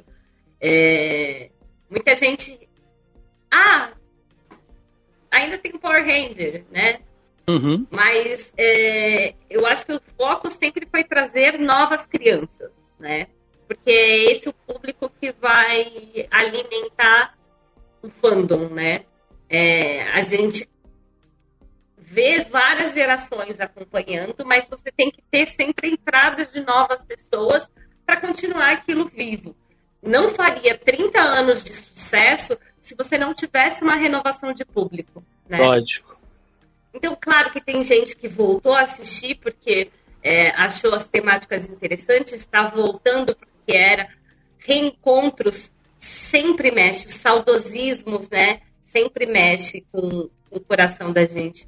É, o Vini talvez lembre, eu não lembro, mas tem um episódio muito clássico, né? Que é o, o encontro de todos os vermelhos. Eu não lembro que, que era, foi. Qual Eternamente foi. Vermelho. É lá é. em Força Animal. Força Animal. E, e, então você vê, pega todos os Rangers vermelhos que tinham naquela época e colocam ali para para se reunirem, né? Para se reunirem, né? É... E aí, que acontece? Tem muita dessa coisa que veio do Super Sentai, né? De ter esses reencontros. É... Tanto que tem filmes no Japão que você reúne três, quatro franquias e põe todo mundo para brigar, né? Então, duas, três franquias, eles sempre fazem meio que uma passada de bastão, né? um filme, algum especial, alguma coisa assim. É, então você tem a apresentação né, de um novo, mas você sempre tem o antigo, você sempre tem o saudosismo. E eu acho que isso é bastante importante, vamos dizer assim, para trazer o coraçãozinho daquele uhum. que, que, já gostava, né? Mas Sim. dentro dessa fase, eles souberam aproveitar muito bem alguns centais que é, eles fazem essa transformação de roupa, né? Por isso que vem o super de alguma coisa. Então, você tem ali, por exemplo, o samurai, aí dentro do próprio cenário eles fazem uma evolução de roupa, né? E aí eles colocaram isso como super samurai, né? Então foi, uma, foi um método que eu achei inteligente, porque no, no Japão, é, não que mude né, os, as pessoas nesse. É, uhum. os atores, mas você mantém aquele ator que as pessoas criaram empatia, né, geraram ali um relacionamento por mais tempo do que você fazer trocas rápidas que nem estava acontecendo antes, né? Porque você cria uma empatia com, com aquela equipe, aí 30 episódios depois acabou aquilo. Vai vir uma outra equipe com novos personagens, com novos atores, né? Ah, quando eles criam esse mecanismo do super, né, do, dessa evolução, você mantém aquela empatia por aqueles atores por mais tempo. Então, você consegue aproveitar isso melhor de, de novas formas, né? Certo. E, Vini, eu vi que você deu uma vibrada aí quando eu falei do samurai, né? Acho que você gosta bastante dessa, dessa fase. Eu tô dando uma, uma olhada aqui, cara. Como a Tibi falou, né? A gente percebe que tem uma evolução nas, nas roupas, que você tem a, a versão normal, a versão super, né? É, inclusive, eles voltam com a temática de dinossauro de novo, né? Em algum momento ali. É, essa versão dos esse, super samurai aqui, umas roupas maneiríssimas, né? Imitando armadura, samurai e tal. É, o Ninja Steel tá bem legal. Esse Mega Force, eu tô vendo, os caras de jaquetinha. Lembra uma coisa meio aristocrática, meio pirata, assim. Mas em compensação também, esse Dino Charge aqui é feio que som um demônio, cara. Os caras têm uma faixa amarela no peito horrível. Né? Esse Ranger vermelho aqui, cara, que que é isso? A calça do malandro, a branca, amarela. mas enfim, né? eu não sou estilista de Ranger, mas parece ter sido uma fase bacana também. E sempre com uma diversidade, né? Porque eu tô vendo os caras sem máscara aqui também. É, isso é uma coisa que continua aí sempre, né? Independente das formações. Samurai, eu, eu sou muito suspeito, eu literalmente carrego essa temporada no meu braço, porque eu tenho tatuado aqui no meu braço. Olha aí! E, e eu, eu gosto muito justamente porque tem essa referência que você falou, meio American Ninja, assim. Uhum. É, é uma equipe ocidental lidando com toda essa, essa coisa da cultura para se tornar um samurai e tudo. E, e, o Saban foi muito, ele foi muito inteligente porque volta com essa temática que também é uma coisa que o, o americano já está acostumado. Aí ele volta com o tema inserindo o Google Power Rangers de novo na abertura, ou seja, aquela abertura que traz a, o saudosista de volta. Você pega um público novo, tem esse lance que a Tibi falou de você aproveitar os, os atores por duas temporadas ao invés de uma só, que cria uma conexão maior com o público também. E, e é só sucesso, né? Isso é, é, é muito legal. E Power Rangers sempre teve esse lance de, de, de honrar o legado, vamos dizer assim. Uhum. Pouquíssimas foram as temporadas que a gente não teve crossover com a temporada anterior. Então você sempre tinha aquele episódio do encontro, a gente já ficava esperando ali, pô, e quando que vai aparecer ali o pessoal da temporada anterior nessa tal. E, e acho que eles foram vendo que isso funcionava até chegar em Mega Force, que foi esse aí que você citou, né? Super Mega Force, que tem esse visual de pirata, em que aí a coisa realmente explodiu, que você tem o, os Power Rangers podendo se transformar em qualquer versão anterior de Power Rangers que eles tiveram, né? Que é baseado num, num Super Sentai que também faz a mesma coisa, né? Que é o Gokaiger, também lá, lá, lá, do Japão, que foi uma, é uma temporada comemorativa ali do, dos 20 anos ali de, de Power Rangers. Maravilhoso. é... E aí. O que eu ia ah, falar que Sim. É, desse Mega Force, que é curioso, é porque assim tem algumas versões, como é baseado no, no japonês, né? tem algumas versões que não chegaram no Brasil que eles se transformam. Né? E como adaptar isso? então foi, foi divertido ver também essa questão. Né? As soluções porque... criativas, né? Exatamente. É porque eles morfam, por exemplo, em séries que a gente viu aqui no Brasil a versão japonesa, né? Eles morfam em Changeman, em Maskman, Flashman, que foram Sim. séries que a gente viu aqui, né? E eles tiveram que dar novos nomes para essas, essas equipes também. E aí virou a, a, guerra nerd de vez, né? Do pessoal que brigava dizendo que Power Ranger não era Tokusatsu. Falar aí, agora. Ai, meu Deus. Agora o seu Changeman tá lá também. Como é que fica agora? Toma essa, né, cara? Pois, não, mas, gente, é muito feia essa roupa do Dinochard, bicho. E, e, e o, o, tem um ET laranja no meio deles aqui, cara. Que troço feio. Mas enfim, mas eu gostei do Ninja. O Ninja é bacana. O Samurai eu gostei, mas o Mega Force é muito estiloso. Parabéns. Essa é. fase aqui realmente tá muito bonita. E aí, gente, a gente já chegando mais pro nosso período contemporâneo, né? E veio o filme de 2017, que foi para os cinemas, né? É, pela Lionsgate, agora tá na Netflix ali, também para quem quiser assistir. Que ele a ideia ali, né, foi meio que assim, vamos voltar às origens. Teoricamente seria um filme reboot da história, porque ele pega a Rita de novo, né, ali a equipe clássica, os Zordon e tal. Então ele é uma história, eu não vou nem chamar de reboot, vai, ele é um remake porque não teve uma continuação, ele não seguiu a série, mas seria que um filme compilando o remake do original. Só que com uma pegada mais se é possível dizer isso, né? ainda mais ocidentalizada e mais dark. Né? Eu colocando dark entre aspas aqui, porque eu sei que não é dark, mas é assim. Toda essa leveza que a Tibi falou, né, essa coisa mais leve, mais suave, até mais infantil, né, porque é um produto feito para crianças e tal, o filme de 2017 perdeu. Né? Ele vem com uma pegada para ser assim: vamos nos levar a sério. Power Ranger é uma coisa séria. Então, é, os atores até assim, até eles se transformarem, tem todo um drama, né? Cada um deles tem um drama ali acontecendo na vida deles, então a vida meio zoada, enfim. Então você sente que tem até uma carga assim, é, é, mais interpretativa neles. Eu já conversei sobre isso com a Tibi algumas vezes, né? Ela vai poder falar melhor sobre isso, mas eu quero saber a opinião do Vini também. É... Muita gente reclama desse filme, Vini. Eu vejo que esse filme, ele, ele acho que não agradou muita gente, é, mas para mim, como eu sou um cara que eu já falei para vocês aqui, eu não, não acompanhei ao longo, né? Quando eu assisti, eu falei, ok, é uma. É um Power Rangers do multiverso, manja.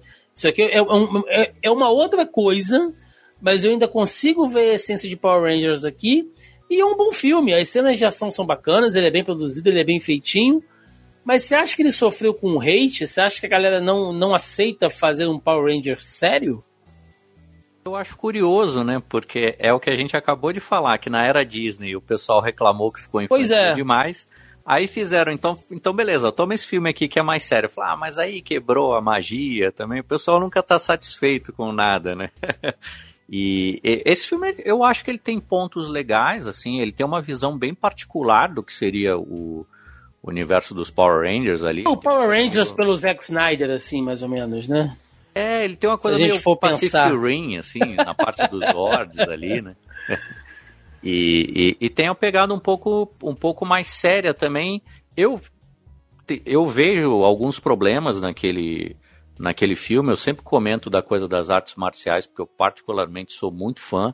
Eu uhum. acho que é uma coisa que ele, ele deixa a desejar nesse sentido ele vai muito a fundo no, no drama dos jovens ali e tudo, que às vezes até me levou ao questionamento do porquê que aqueles jovens foram escolhidos pelos Ordon, né?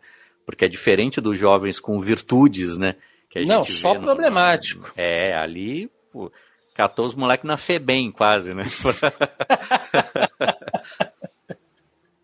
Mas ele tem pontos interessantes. Eu gosto do filme. Eu fui assistir no cinema, me diverti. Hum, assistindo o, o filme, mas realmente você entende que é uma visão bem particular. Eu não sei se através de uma visão daquela você conseguiria desenvolver um novo universo dali para frente. Né? Tanto que o filme acabou realmente flopando e ele nem é ele é considerado um, uma coisa à parte, assim, mesmo nos quadrinhos, assim, aquela equipe é considerada não cânone, vamos dizer assim. Entendi. Ainda teve uma Rita gata, né, Tibi? Meteram a Rita ali com um corpão, um colanzão, bem diferente daquela senhorinha. Foi, né? Eles tentaram ali dar uma revitalizada na Rita. E eu acho que não deu muito certo. Mas falando do filme, né, em, mesmo, é, eu acho que foi um teste, porque assim, eles já têm uma pegada um pouco mais séria nos quadrinhos, né? A gente tem que lembrar que Power Rangers não tá só no seriado, né? Ele também tem os quadrinhos Desculpa, e jogos, Sim. mas uh, as histórias continuam tem uma linha paralela, vamos dizer assim, dentro dos quadrinhos, né? Então, por exemplo, o Tom e a Kat, e a Kat têm um filho que depois a gente vai falar disso. é, tem outras coisas que vão acontecendo é, que fazem parte né, do, do lore oficial de Power Rangers. E aí, é, o quadrinho tem essa pegada mais adulta. Eu acho que eles fizeram um teste para ver como é que seria a aceitação de uma pegada um pouco mais adulta, porque justamente o pessoal reclama, quer dizer, o pessoal cresceu, né? então eu tenho que dar um Power Rangers para essa galera que cresceu. E muita gente criticou que não. Eu acho que flopou muito o filme, porque talvez é, já tinha um desinteresse muito grande desse público que Sim. cresceu, né? É, não era uma coisa para criança que, que, cativou. Talvez muita criança foi assistir e não gostou, porque perdeu justamente toda essa questão que a gente fala que atrai as crianças, né? Mas eu não achei o filme completamente ruim, eu achei interessante, achei uma visão bacana. Claro, tem seus defeitos, não é um uau, de filme, né? É, tem ali seus defeitos, mas eu achei curioso o olhar que ele traz, né? Dessa questão mais adulta, mais sombria, né? Do, do, dos jovens não serem tão merecedores e virtuosos, né? Mas ele traz também toda a pegada dos órgãos de volta, então são coisas que é, mexem com a memória afetiva, né? Sim, de algumas pessoas. Sim. E claro que no final a gente tem ali, né, a participação dos clássicos também. E ali a galera se derrete. É, não, não tem como. Aí a nostalgia, a nostalgia bate fundo. Mas em 2018, né, agora os direitos, a partir de 2018, os direitos de Power Rangers são da Hasbro. Então nós temos aqui, já na era Hasbro, uh, o Beast Morphers, Dino Fury e o Cosmic Fury uh, já pela, pela geração Hasbro e para chegar até hoje aí, que é, o, que é o filme que a gente vai citar daqui a pouco. É, muito recente, né? Eu queria saber de vocês se essa fase, uh, se ela tá vingando, como é que ela tá, né? Tá, assim, bastante recente. E se Power Rangers chegou a sofrer com a pandemia. Se as produções, é, apesar de ser conteúdo japonês, né, que vem para cá e tal, enfim, também. Uh, se vocês têm algum conhecimento em relação a isso, o que a gente pode falar dessa, dessa última fase até agora? O que vocês estão achando da, da gestão Hasbro? Vini, quiser começar? Olha, eu, eu, eu acho que é uma fase em que eles conseguiram achar, pelo menos na minha opinião, o equilíbrio perfeito, assim. Você consegue ter uma trama mais elaborada, você tem ligação real com os eventos que aconteceram em temporadas e de, que a série pertencia a outras empresas ali, mostrando que é realmente um, um único universo. Os personagens começam a se relacionar, não, não é só aquela coisa do fanservice, uma história está interferindo na outra. Ao mesmo tempo, você mantém essa coisa do, do alívio cômico, que, que eu acho por mais às vezes que eu mesmo não dê risada de algumas piadas e tudo, eu acho que é uhum. importante ter, pensando na, na criança, né? De, de você manter essa dose de, de inocência ali, eu acho importante. E, e tem feito bastante sucesso. Tem feito bastante sucesso. Conseguiu coisas que outras temporadas não tinham conseguido até então. Né? Inclusive, no, no caso do Brasil, foi a volta para a TV aberta na TV Cultura. Né? Sim. Porque foi uma coisa que surpreendeu todo mundo, né? A primeira temporada ali de, de Dino Fury na. Perdão. Na TV Cultura. Então acho que realmente abriu novas portas aí. E sobre a parte da pandemia, eu lembro que teve alguns problemas, né, de, de, de restrições e tudo, Uhum. mas não tanto porque é gravado na Nova Zelândia, né? E É verdade, teve é um- verdade. é.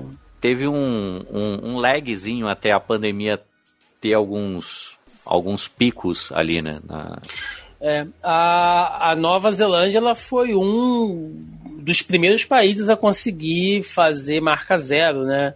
De Covid. Eu lembro disso porque na época a gente fazia aqui o Zona em Quarentena e toda semana a gente cobria né, as notícias sobre a pandemia lá no site, ah, com o podcast à parte.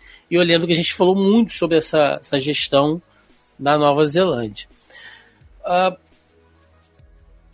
chegamos ao filme que saiu agora recentemente né, pela, pela Netflix. A gente está gravando esse programa na, na semana de lançamento. Eu gravei um vídeo aqui para o nosso canal. Quem estiver acompanhando o nosso podcast pelo YouTube já pode ter assistido aí, tá aí disponível. É, resumidamente, né, na visão, porque é legal a gente fazer esse contraponto, né, de pessoas que acompanham até hoje e de um cara que abandonou. Então, acho que algumas opiniões a gente diverge, mas outras eu acho que a gente meio que se entende, né? Ah, eu assisti o filme, eu achei assim. É, é- é curtinho, ele parece um, um episódio estendido. Ah, peguei algumas referências, né? Questão lá do bar do Ernie, o, o evento com a foto do Booking School. Então você consegue pegar al- algumas referências. Outras coisas eu fiquei boiando na maionese, tipo, ah, o Zeca era congressista. Eu falei, o quê? Como assim, cara? Quando isso aconteceu? Né? O, o, o Billy vira uma espécie de Elon Musk, né? Tem uma empresa de tecnologia, tem o carro que voa, os carai. Então, é, é, eu, eu realmente parei nisso tudo. O que eu posso dizer é que é um filme que ele tem a carinha dos anos 90, e eu acho que isso é proposital também. As coreografias, né? Toda assim. A, aquela esquemática de um episódio de Power Rangers, sabe? Começa ali com uma historinha, e aí tem o drama, tem a luta, a reviravolta, termina com a luta de robô gigante. Então, ele segue a estrutura de um episódio de Power Rangers, acho que isso é muito legal. É, eu acho que eles trabalharam bem, eu vi algumas críticas dizendo que foi meio uh, desrespeitoso a forma que trabalharam ali com a ausência dos personagens, porque o filme ele trata basicamente da passagem de legado né, da Ranger Amarela original, né, a Trini, né, que a atriz morreu, que faleceu, que a gente citou aqui, para a filha dela, isso dentro do filme, mas também temos a, a ausência do Ranger Vermelho original que se meteu aí no, num golpe do Pix, né? E aí tá amarrado com a justiça para poder é, participar de alguma coisa. O Tommy, né, o nosso querido Ranger Verde aí, branco, e de todas as outras versões que ele fez, que infelizmente no, no ano passado faleceu também, notícia muito, muito triste. E a Ranger Rosa, que acho que não se interessou muito pelo projeto. Mas eu acho ele um filme honesto, cara. Eu acho que, ele mand que eles mandaram bem.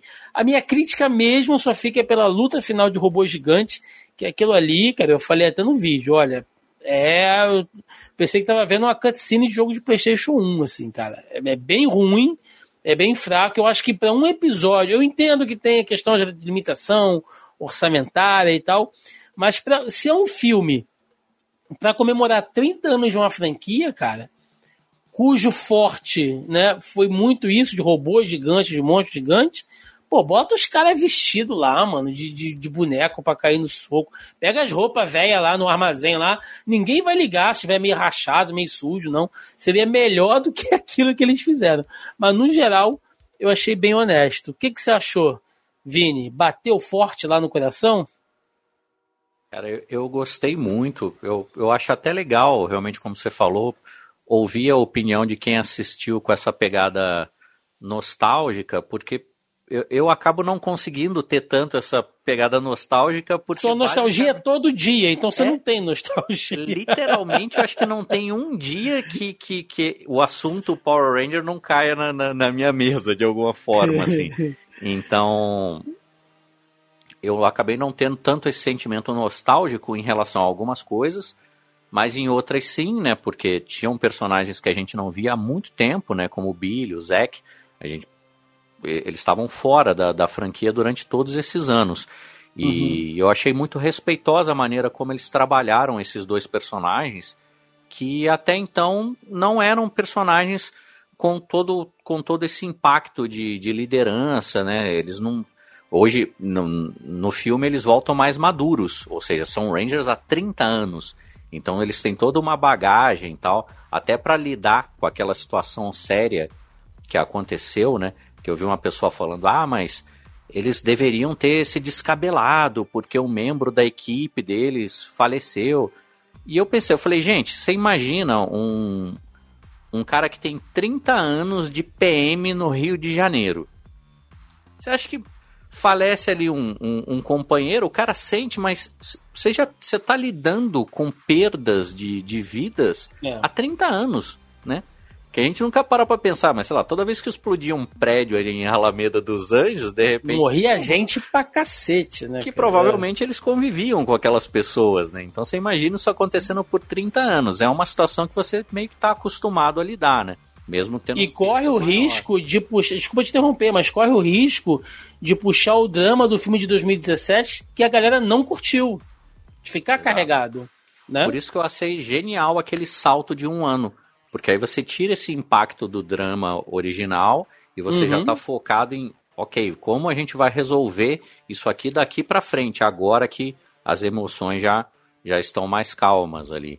Então eu achei genial, eu, eu entendo que deveria ter, que tinha que ter essa luta do Megazord, mas eu particularmente, se não tivesse ela, eu não acharia ruim. Se eles tivessem substituído, uhum. sei lá, por eles se juntarem às armas todas do poder e fazer o, o, o canhão clássico para derrotar a Rita, alguma outra solução, ou até mesmo, como você mesmo falou, de usar alguém vestido ali e, e trabalhar os detalhes no CGI, como a gente cansou Sim. de ver aí em Homem de Ferro e em várias outras coisas, que é uma mescla de CGI com, com alguma coisa real rolando Sim. ali. Exato. Segundo o Simon Bennett lá falou, realmente fica mais barato fazer em CGI. Eu acho que por conta desse CGI que a gente viu lá, eu acho que deve tá bem barato. barato mesmo. o Mas... sobrinho que fez. Não, tem um sobrinho meu que faz é. aqui. Mas eu acho que não, não, não estragou a, a, a experiência é, sim, sim. como um todo. Assim. Eu gostei muito, me emocionei é. no, no final com toda, toda. Não só aquela homenagem específica, mas o clima que já estava antes deles estarem ali no, no Ernie também, que também é um ator que já faleceu, né? Sim. Então a, a gente vai pensando em, em, várias coisas, em relações que a gente tem com a nossa própria vida, né? Ao longo daqueles anos, em que estágio que a gente estava da vida naquele momento tal. Então isso é, é, é bem legal e pô, to, todo o meu respeito ao, ao que fizeram em relação ao David Yost aí, com a volta dele com esse papel Elon Musk, meio Bruce Wayne, assim, de, de indústrias Cranston, né? Porque era um cara que merecia demais, assim. Merecia demais, porque é o Ranger que ficou mais tempo, mais temporadas seguidas no ar e, e, e sofrendo questões pesadíssimas que ele sofreu dentro do set, né? Então, é um cara que merece mesmo. Eu fiquei muito feliz. Por mim, ele poderia ter sido até o líder líder mesmo. Gostaria de ver isso, inclusive. O que eu já vi pessoalmente. Inclusive, é. levei, entreguei copos de água na mão dele, assim, no evento que eu trabalhei aqui no Rio, que ele esteve presente, ele em um, em um evento, e o Jason Franklin em outro. Então, são dois Rangers que eu vi pessoalmente. Uh... E, aliás, ó, só, só colocando um, um, pontinho a mais aí, muita gente comentou o lance do Jason David Frank, né? Que, que ele não estava lá, tal, que foi por conta do falecimento, mas o Jason David Frank também não aceitou o convite para participar desse especial. Não se sabem os motivos, não sei se ele estava envolvido com esse filme que, que vai sair daqui a alguns meses aí, que é muito parecido com Power Ranger, inclusive tem parte do elenco também. Sim. Mas, mas ele acabou não aceitando. Então foram, foram duas baixas ali que foram por opção deles mesmo, né? Talvez por coisa até de, de, de orçamento também, que a gente já sabe, isso aí é uma coisa canônica em Power Rangers que eles não costumam pagar muito bem os atores, infelizmente.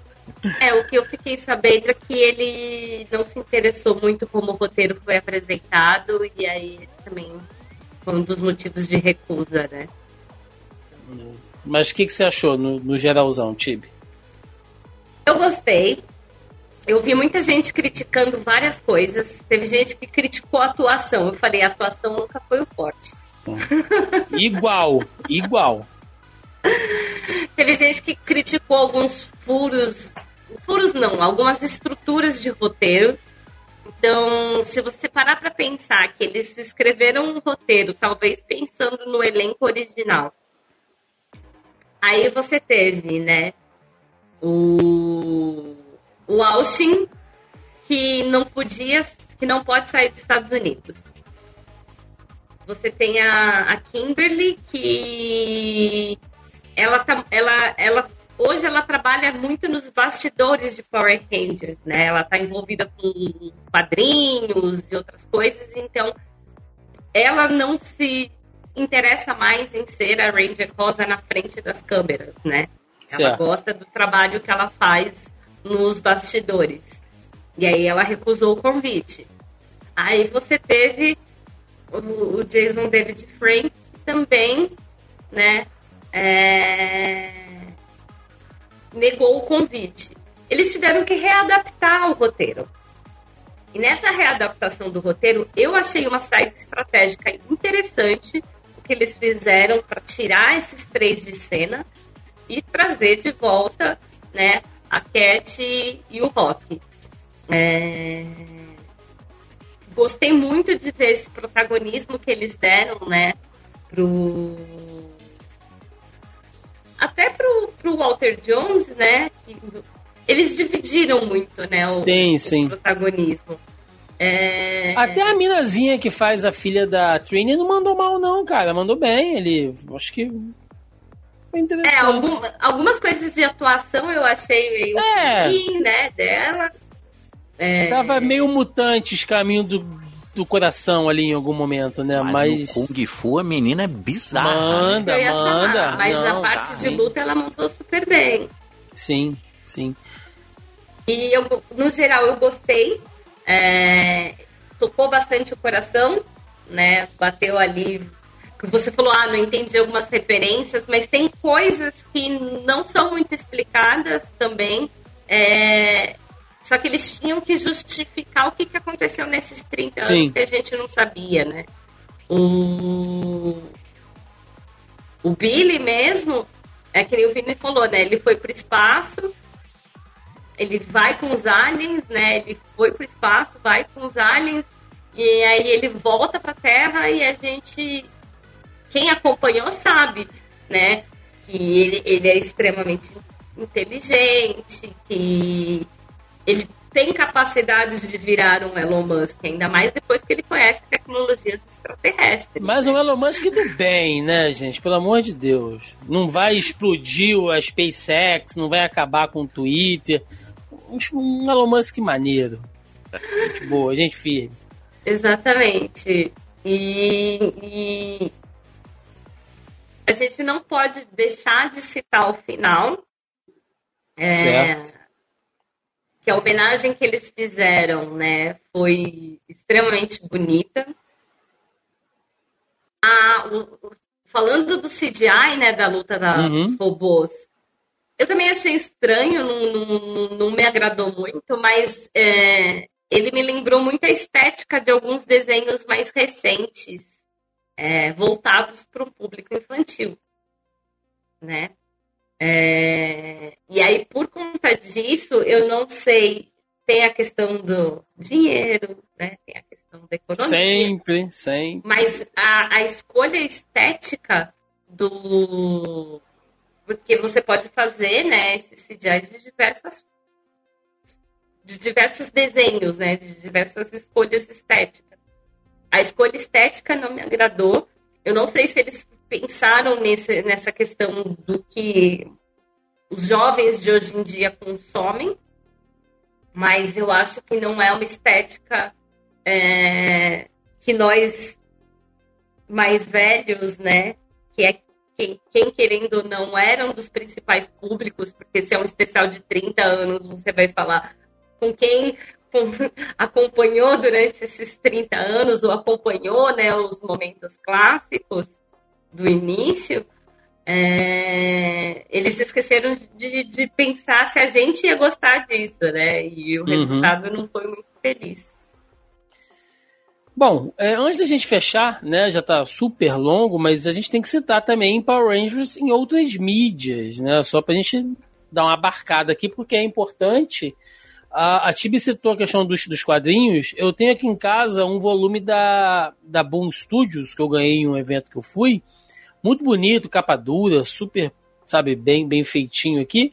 Mas Power Rangers nos quadrinhos é gigante, gente. Jesus amado aqui, né? Eu tô vendo que eles começaram pela, pela Hamilton Comics, né? E aí você tem o Mighty Morphin, depois tem o ano 2, né? As sagas, enfim. A Marvel, isso eu lembro já em algumas outras coisas que eu vi, que a Marvel chegou a lançar os Power Rangers durante um tempo, depois foi para Image, a, a Klein também teve também os direitos ali de soltar algumas obras, acho que do Power Ranger Turbo, né? Uh, mas, enfim, não, não saiu muita coisa. Depois a Tokyo Pop e a Paper Cuts. E aí, em 2015, só é que vai para Boom Studios. E aí os caras já produziram coisa pra cacete, assim, ter equipe alternativa. Eu tava vendo que tem uma equipe de 1969, cara que, que o Zordon recrutou a galera já veaca, já de, de, de, da época que queriam uh, os alienígenas atacar a Lua e tal, assim, fazer uns negócios bem retcon, né? Então, eu só tenho a dúvida, assim, muito disso acho que não saiu aqui no Brasil, né, gente? A galera para acompanhar isso aqui, aquele escanzão bonito, né? A gente sempre recomenda, incentiva, é, ou escanzão. Ou se você puder importar, importe, senão você não consegue achar por, por fontes é, lícitas aqui, né? A verdade é essa. É, acho que aqui só saiu a, a saga do, do, do, Ranger Verde, se eu não me engano, ano 1, alguma coisa assim, saiu em, em português. Inclusive, né, acho uma, uma, uma brecha aí de, de mercado para as editoras, né? Trazer isso aí para o Brasil, eu acho que daria uma, uma aquecida bem grande no, no na sim, franquia como sim. um todo, né? Porque são quadrinhos que explicam muitas coisas desses buracos que o pessoal comenta às vezes que tem nas temporadas, os quadrinhos explicam, né? Você tem crossovers já com Liga da Justiça, com Tartarugas Ninja, já teve um, tá tendo um mais recente novamente. Então a Hasbro tá aproveitando aí esse, esse poder que eles têm nas, nas mãos aí de, de outras franquias, né? unindo com, com Transformers também, tá para vir coisa também, finalmente, né? Que eu acho que foi uma coisa que sempre combinou os dois universos. E queremos ver Optimus Sim. Prime lutando com o Megazord, né? Até, até fazerem as pazes e lutarem contra um inimigo em comum. Ó, Power Rangers ainda não teve nenhum crossover com o maior crossoveiro do mundo, que é o Batman. Então tem que ter um crossover de Power Ranger com o Batman. É, teve com a Liga da Justiça, né? Então. É, mas, Tem, mas tem que ter. O Batman já teve crossover, cara. Pega o pessoal do Mansão Wayne aí, que é especialista, vai te dizer que você fica assim, horrorizado com coisas que, que, que já passou pela ideia de lutar com o Batman. Então, talvez Power Rangers, quem sabe, né? Quem sabe. É, outra coisa que a gente não pode deixar de falar aqui é brinquedo, né, gente? Power Rangers é uma fonte para vender brinquedo. A gente está falando aqui de boneco, tá? É, isso no Brasil, anos 90, febre. Tiveram os bonecos do Power Ranger, aqueles bonecos que trocavam a cabeça. que trocava a cabeça. Aquilo ali é fantástico. Eu tenho uma história com aquilo ali que eu lembro.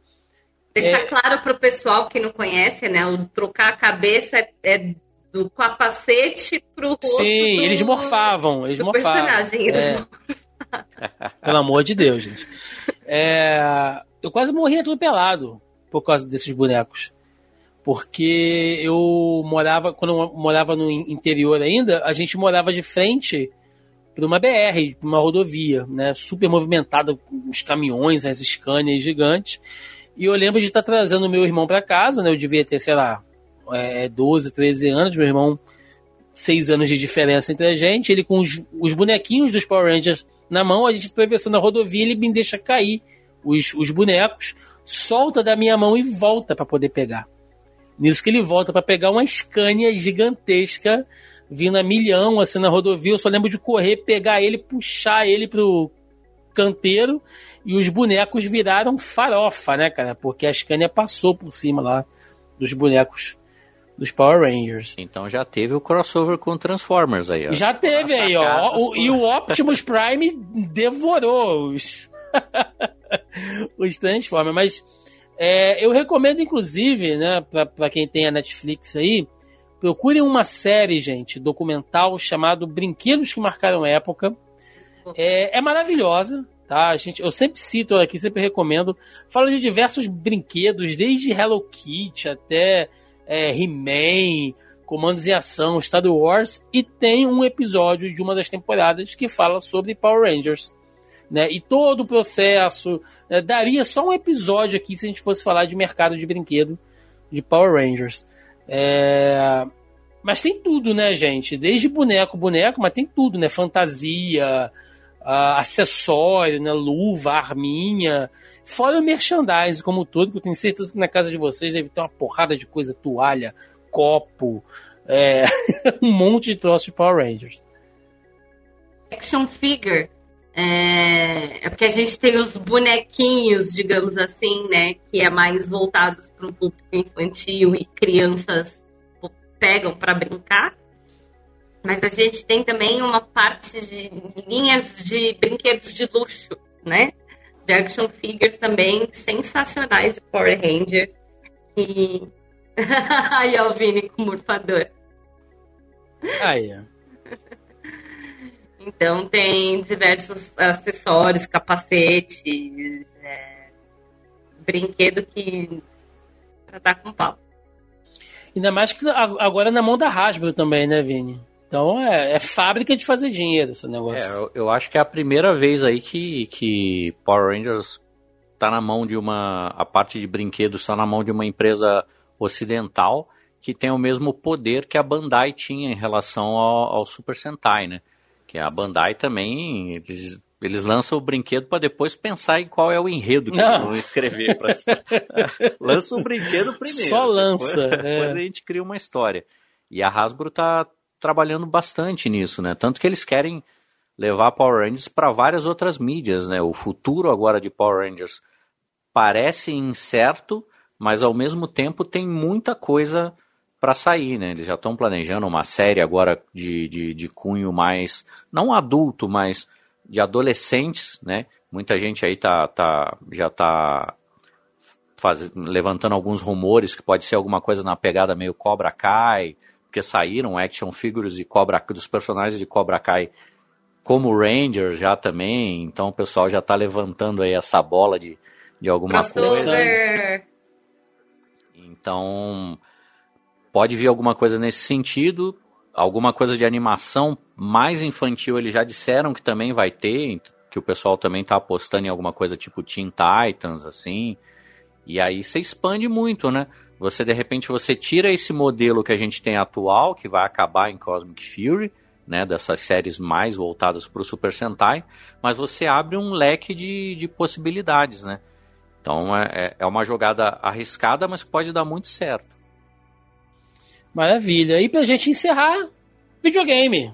Né? Tivemos jogos de Power Rangers aí eu que sou putinha da geração 16 bits com Super Nintendo, né, o melhor videogame. Se você teve Mega Drive, você foi uma criança muito triste.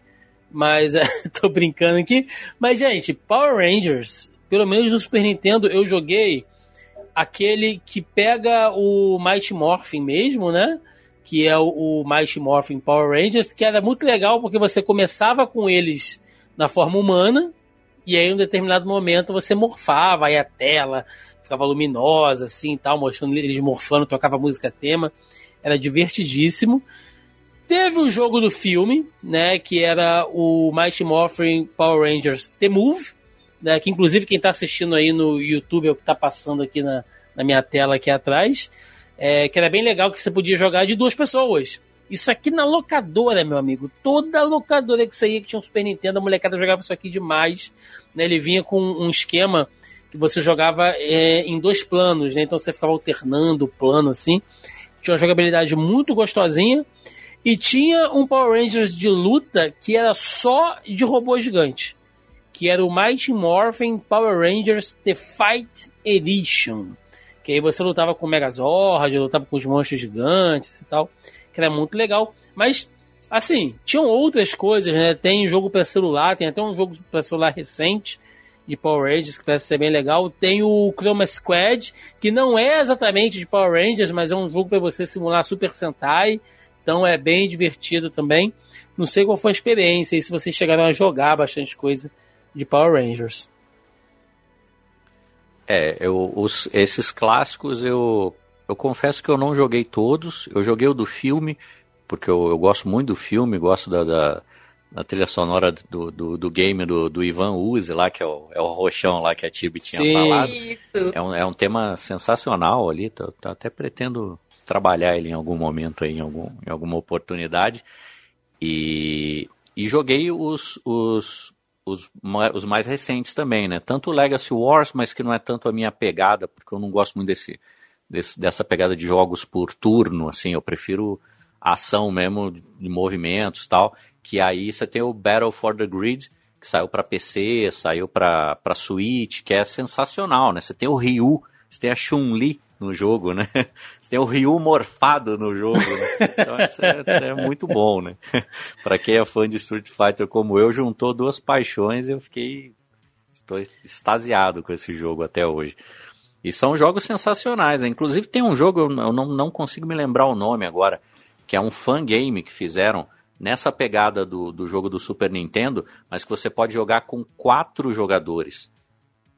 Hum. Então ele, ele fica tipo aquele Tartarugas Ninja Turtles in Time lá, Pois é, cara. Pois é. Cara, é sensacional. Eu vou achar depois, eu mando para vocês. Manda, manda. Inclusive, é um, é um formato que o pessoal da Dotemo, né, que é quem fez o Street of Rage 4, que fez a Tartaruga Ninja nova, agora se eles pegassem, dá para explorar, hein? Dizem boatos que a próxima franquia que eles vão trazer é Golden Axe, né? Não sei se foi bem legal, mas Power Rangers dá para fazer um jogo uh, multiplayer, fácil, cara. Bota lá boneco de massa, bota, sabe, qualquer coisa que você queira botar durante as fases. E o chefão de fase é sempre um robô gigante, acho que é, que é muito divertido. Você chegou a jogar alguma coisa também, Tibi? Só joguei o primeirão mesmo, nas antigas. É, depois disso, não, não, não fui acompanhando as evoluções também não fui muito acompanhando os videogames. É, fica difícil. Hoje em dia, então, tá caro demais. Tá caro. E eu sempre fui muito mais PC gamer, mas nunca investi aí no, no Power Rangers. No que teve em PC, né? Você falou, Sim. falou recentemente, aí já não, não tava mais na vibe pra game. Então, só joguei lá o primeiro classicão mesmo. É... E era eu e meu irmão, né? E aí era um ajudando o outro. Maravilha. Então, pra gente encerrar, é uma perguntinha, né? Não combinei com vocês previamente, mas vou lançar a bomba agora. Partindo aí né, dessa mudança, dessa alteração na, na franquia como um todo, o que, que vocês esperam para a franquia que ainda não foi feita, Vini? O que, que você espera ver assim, cara? Queria ver, sei lá, paródia pornô. Não sei se tem paródia pornô de Power Rangers. Ah, deve ter, em algum lugar deve ter. Ainda mais no Japão, né, cara? Eu acho que se tem uma coisa que a gente não precisa pensar, será se, será se tem? Né? É isso. É verdade, né? Bobo eu, você né? bota 3x depois da palavra que você está pesquisando, você vai achar alguma coisa nesse sentido. Mas eu, eu, eu acho que é uma franquia que tem bastante coisa que que poderia ser explorada, talvez uma, uma coisa meio western, assim, eu, eu acharia legal, uma legal Power Ranger Western Force, né? Para de roubar as minhas ideias, eu ia falar isso. Ah, é? Isso é meio. Aí, tá vendo? Ó, o Hasbro, ouve a gente, ó. Tem, temos duas vozes clamando por uma temporada western aí. e, e tem muitos caminhos, né? Porque realmente você pode misturar Power Ranger com qualquer coisa, né? Você tem aí coisas de, de, de, mutantes que você pode trazer também, uma coisa meio, meio X-Men, assim, de trazer Power Rangers de repente de, de outros, como tem nos quadrinhos, né, de outros planetas mesmo, com aparência de outro planeta, que aí você consegue trabalhar de repente num, numa animação até, né, não fica tão preso essa coisa do, do, dos atores, assim. Então, eu acho que tem, tem um futuro bem promissor aí pela frente torço por isso, né? Até, até por questões de, de, de trabalho também. E, Maravilha. E, e, por ser fã também, claro. Boa. Tive você. Agora que o Vini já roubou a sua ideia, depois vocês conversam, quero saber. É, é, eu ia falar justamente isso, entendeu? Eu sinto falta de cowboys e cavalos. Essa pegada meio western, assim, acho que daria para fazer uma coisa bem legal. Agora, sem ser isso. Não sei. Se você for parar para pensar, talvez é, alguma coisa mais voltada para índios também, né? Uma pegada mais indígena. Assim, tiveram algumas coisas mais voltadas para a natureza, mas sempre foi muito, uh, como eu posso dizer de um jeito educado, foi sempre muito branco, né? Uhum. Então falta aquela pegada natural do indígena, do, da terra mesmo, né? Do, Sim. Então acho que pode ser ali arco e flechas, quem sabe, né? Ó, vou, vou lançar a letra aqui, Dona Rasbro, segue essa aí, se vingar, faz um pix aqui para nós, hein? Power Rangers é, é, Time Travel. Power Ranger viajando no tempo porque espalharam aí as ameaças pelo tempo e aí os caras têm que e aí uma hora vai, sei lá, tá na Revolução Francesa, outra hora tá no Egito Antigo. E aí as roupas se adaptam com a época, né? Então cada fase ia ter um figurino ali diferente. Então, Dona Hasbro, se sair eu falei primeiro. É isso, gente. Vamos lá, vamos pro encerramento. Vamos embora.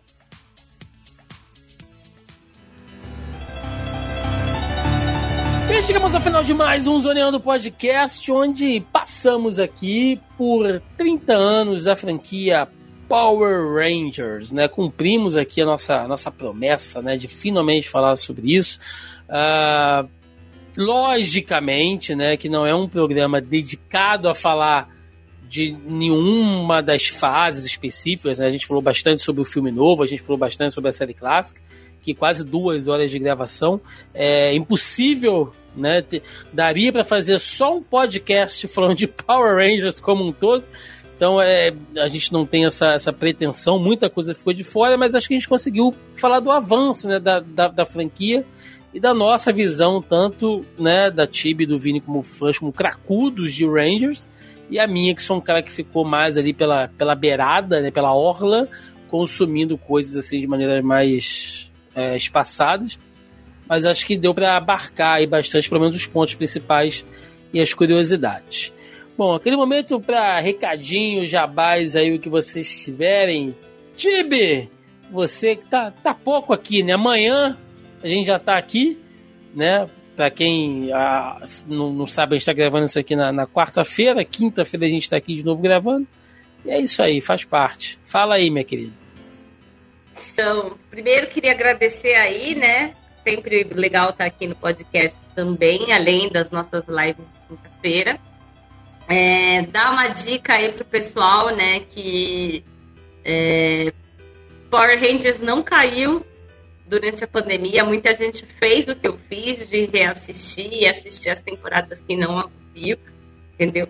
Então, se você não conhece ou se você abandonou, vale a pena reassistir ou conhecer algumas temporadas as novas estão bem legais.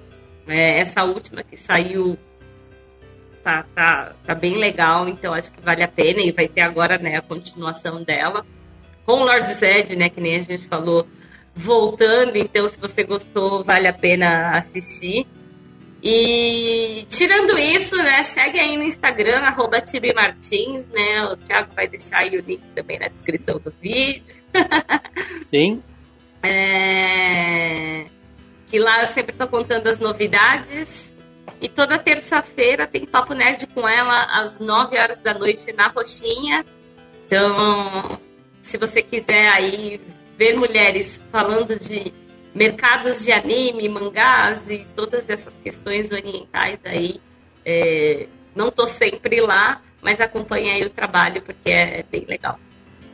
Maravilha. Meu querido Vini Pereira, muito obrigado pela participação. Espero que você tenha curtido. O Vini está sempre aí com a gente nas lives, né? Participando aí, comentando e tal, assistindo, aturando nós aí toda quinta-feira. E hoje participou aqui, viu, no, nos bastidores, na, viu por dentro do Megazord como é que é feito aqui o nosso programa. Então, cara, brigadão, espero que você tenha gostado, espero que você tenha curtido. Muito obrigado aí pela disponibilidade do seu tempo, né? Espero que a gente não tenha enchido muito seu saco aqui. E dá teu recado, dá teu jabá, que eu sei que você tem coisa muito legal para indicar aí do seu trampo, das suas atividades. O espaço todo seu, cara. Cara, primeiro eu quero realmente agradecer ao, ao teu convite, a Tibe também, por abrirem esse espaço para eu poder estar tá aqui. Eu sempre falo isso para ela, eu, eu admiro o trabalho de vocês, não é porque sou namorado da Tibi, não. Admiro o trabalho de vocês, a maneira Valeu. leve como vocês sempre levam o, o, o, conteúdo aí. É uma, é uma conversa de fã para fã e eu acho isso muito legal mesmo, sem demagogia. Vocês levam isso de uma forma muito natural. Então, estou muito feliz de estar. Do lado de cá. Estarei acompanhando também amanhã a live do, do Zona E, como sempre faço.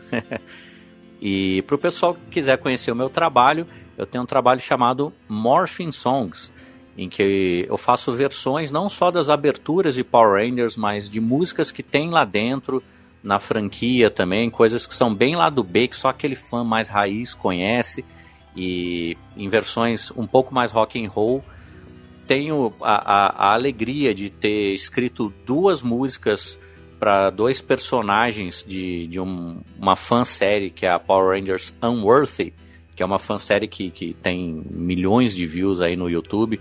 Eu escrevi tema para dois personagens, assim, então é, sair daquele lado de, de pessoa que faz o cover para quem tá lá dentro também. E quem me acompanhar nas redes sociais, tanto Vini Pereira no YouTube quanto no Instagram, consegue acompanhar aí o que está o que tá rolando. E fora isso, no momento eu estou no ar aí com o programa Canta Comigo, que eu sou um dos 100 jurados lá, analisando as pessoas cantarem lá, sob o comando do Rodrigo Faro lá. Que inclusive que já, já, tive que contar pro Rodrigo Faro como que um Power Ranger faz para desviar de um chute no saco. Essa é a história mais curiosa. Não, você vai ter que contar agora aqui. Da onde foi essa aleatoriedade? É que assim, a gente, quando a gente grava lá, a gente tem o programa piloto, que é feito para testar áudio Sim. e tudo assim. E nesse dia, eles pegam algum jurado para simular que ele é o candidato. E aí eles fazem todo o esquema de pesquisa, né? Do histórico. Uhum. Quando os uhum. caras pesquisaram o meu histórico lá, vai na minha ah, rede só social, deu Power Ranger, só né? Só Power Ranger. Ele já, depois que eu terminei de cantar, ele já entrou no palco, o nosso Power Ranger, Vini e tal. e aí ele veio perguntar, e quando, quando você toca lá nos eventos tal, vem criança, te, te, te abraçar, te agarrar, te dar chute na canela, chute no saco. Eu falei, poxa, chute chute no saco, não. Eu falei, não, a gente dá uma desviada também. Na época tava na pandemia, eu falei, tem o distanciamento social também que a gente pode manter aqui. Mas foi uma, uma história bem aleatória aí. Power Rangers cruzando fronteiras que as pessoas nem imaginam, né? Tá vendo? Tá, mas, mas, mas eu vou te dizer que essa indagação dele não é de toda estranha, não, porque o que mais tem, e eu acho maravilhoso, tá? O que mais tem pela internet afora é vídeo de personagem vivo sendo agredido por criança, cara. Thanos. É. Tem um Thanos, cara, que dá pena dele, assim. Que a, que a molecada banda ele. Tem um moleque que dá uma rasteira no Thanos. E vem o outro, dá-lhe uma bicuda na cabeça. Eu tenho certeza que o cara ficou inconsciente dentro da roupa. Porque ele para de mexer, ele só fica caído assim, aquela cabeçona roxa.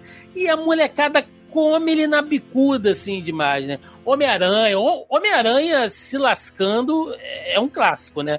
Caindo de muro, batendo a cabeça quando vai pular, é, é cara, é sensacional. Então a, a, a, indagação dele não é de toda errada, não. É assim o Vini nunca vai se vestir de Power Ranger. Depois dessa. Vou deixar meu capacete aqui só pra foto mesmo. Te garanto que deve, ser uma, deve ter uma saqueira. Se não tiver, a Hasbro vai fazer, aí você compra e fica tranquilo. Gente, vamos lá, recadinhos de sempre, tá? Lembrando mais uma vez que agora o Zoneando Podcast você pode nos ouvir e nos assistir aí em várias plataformas.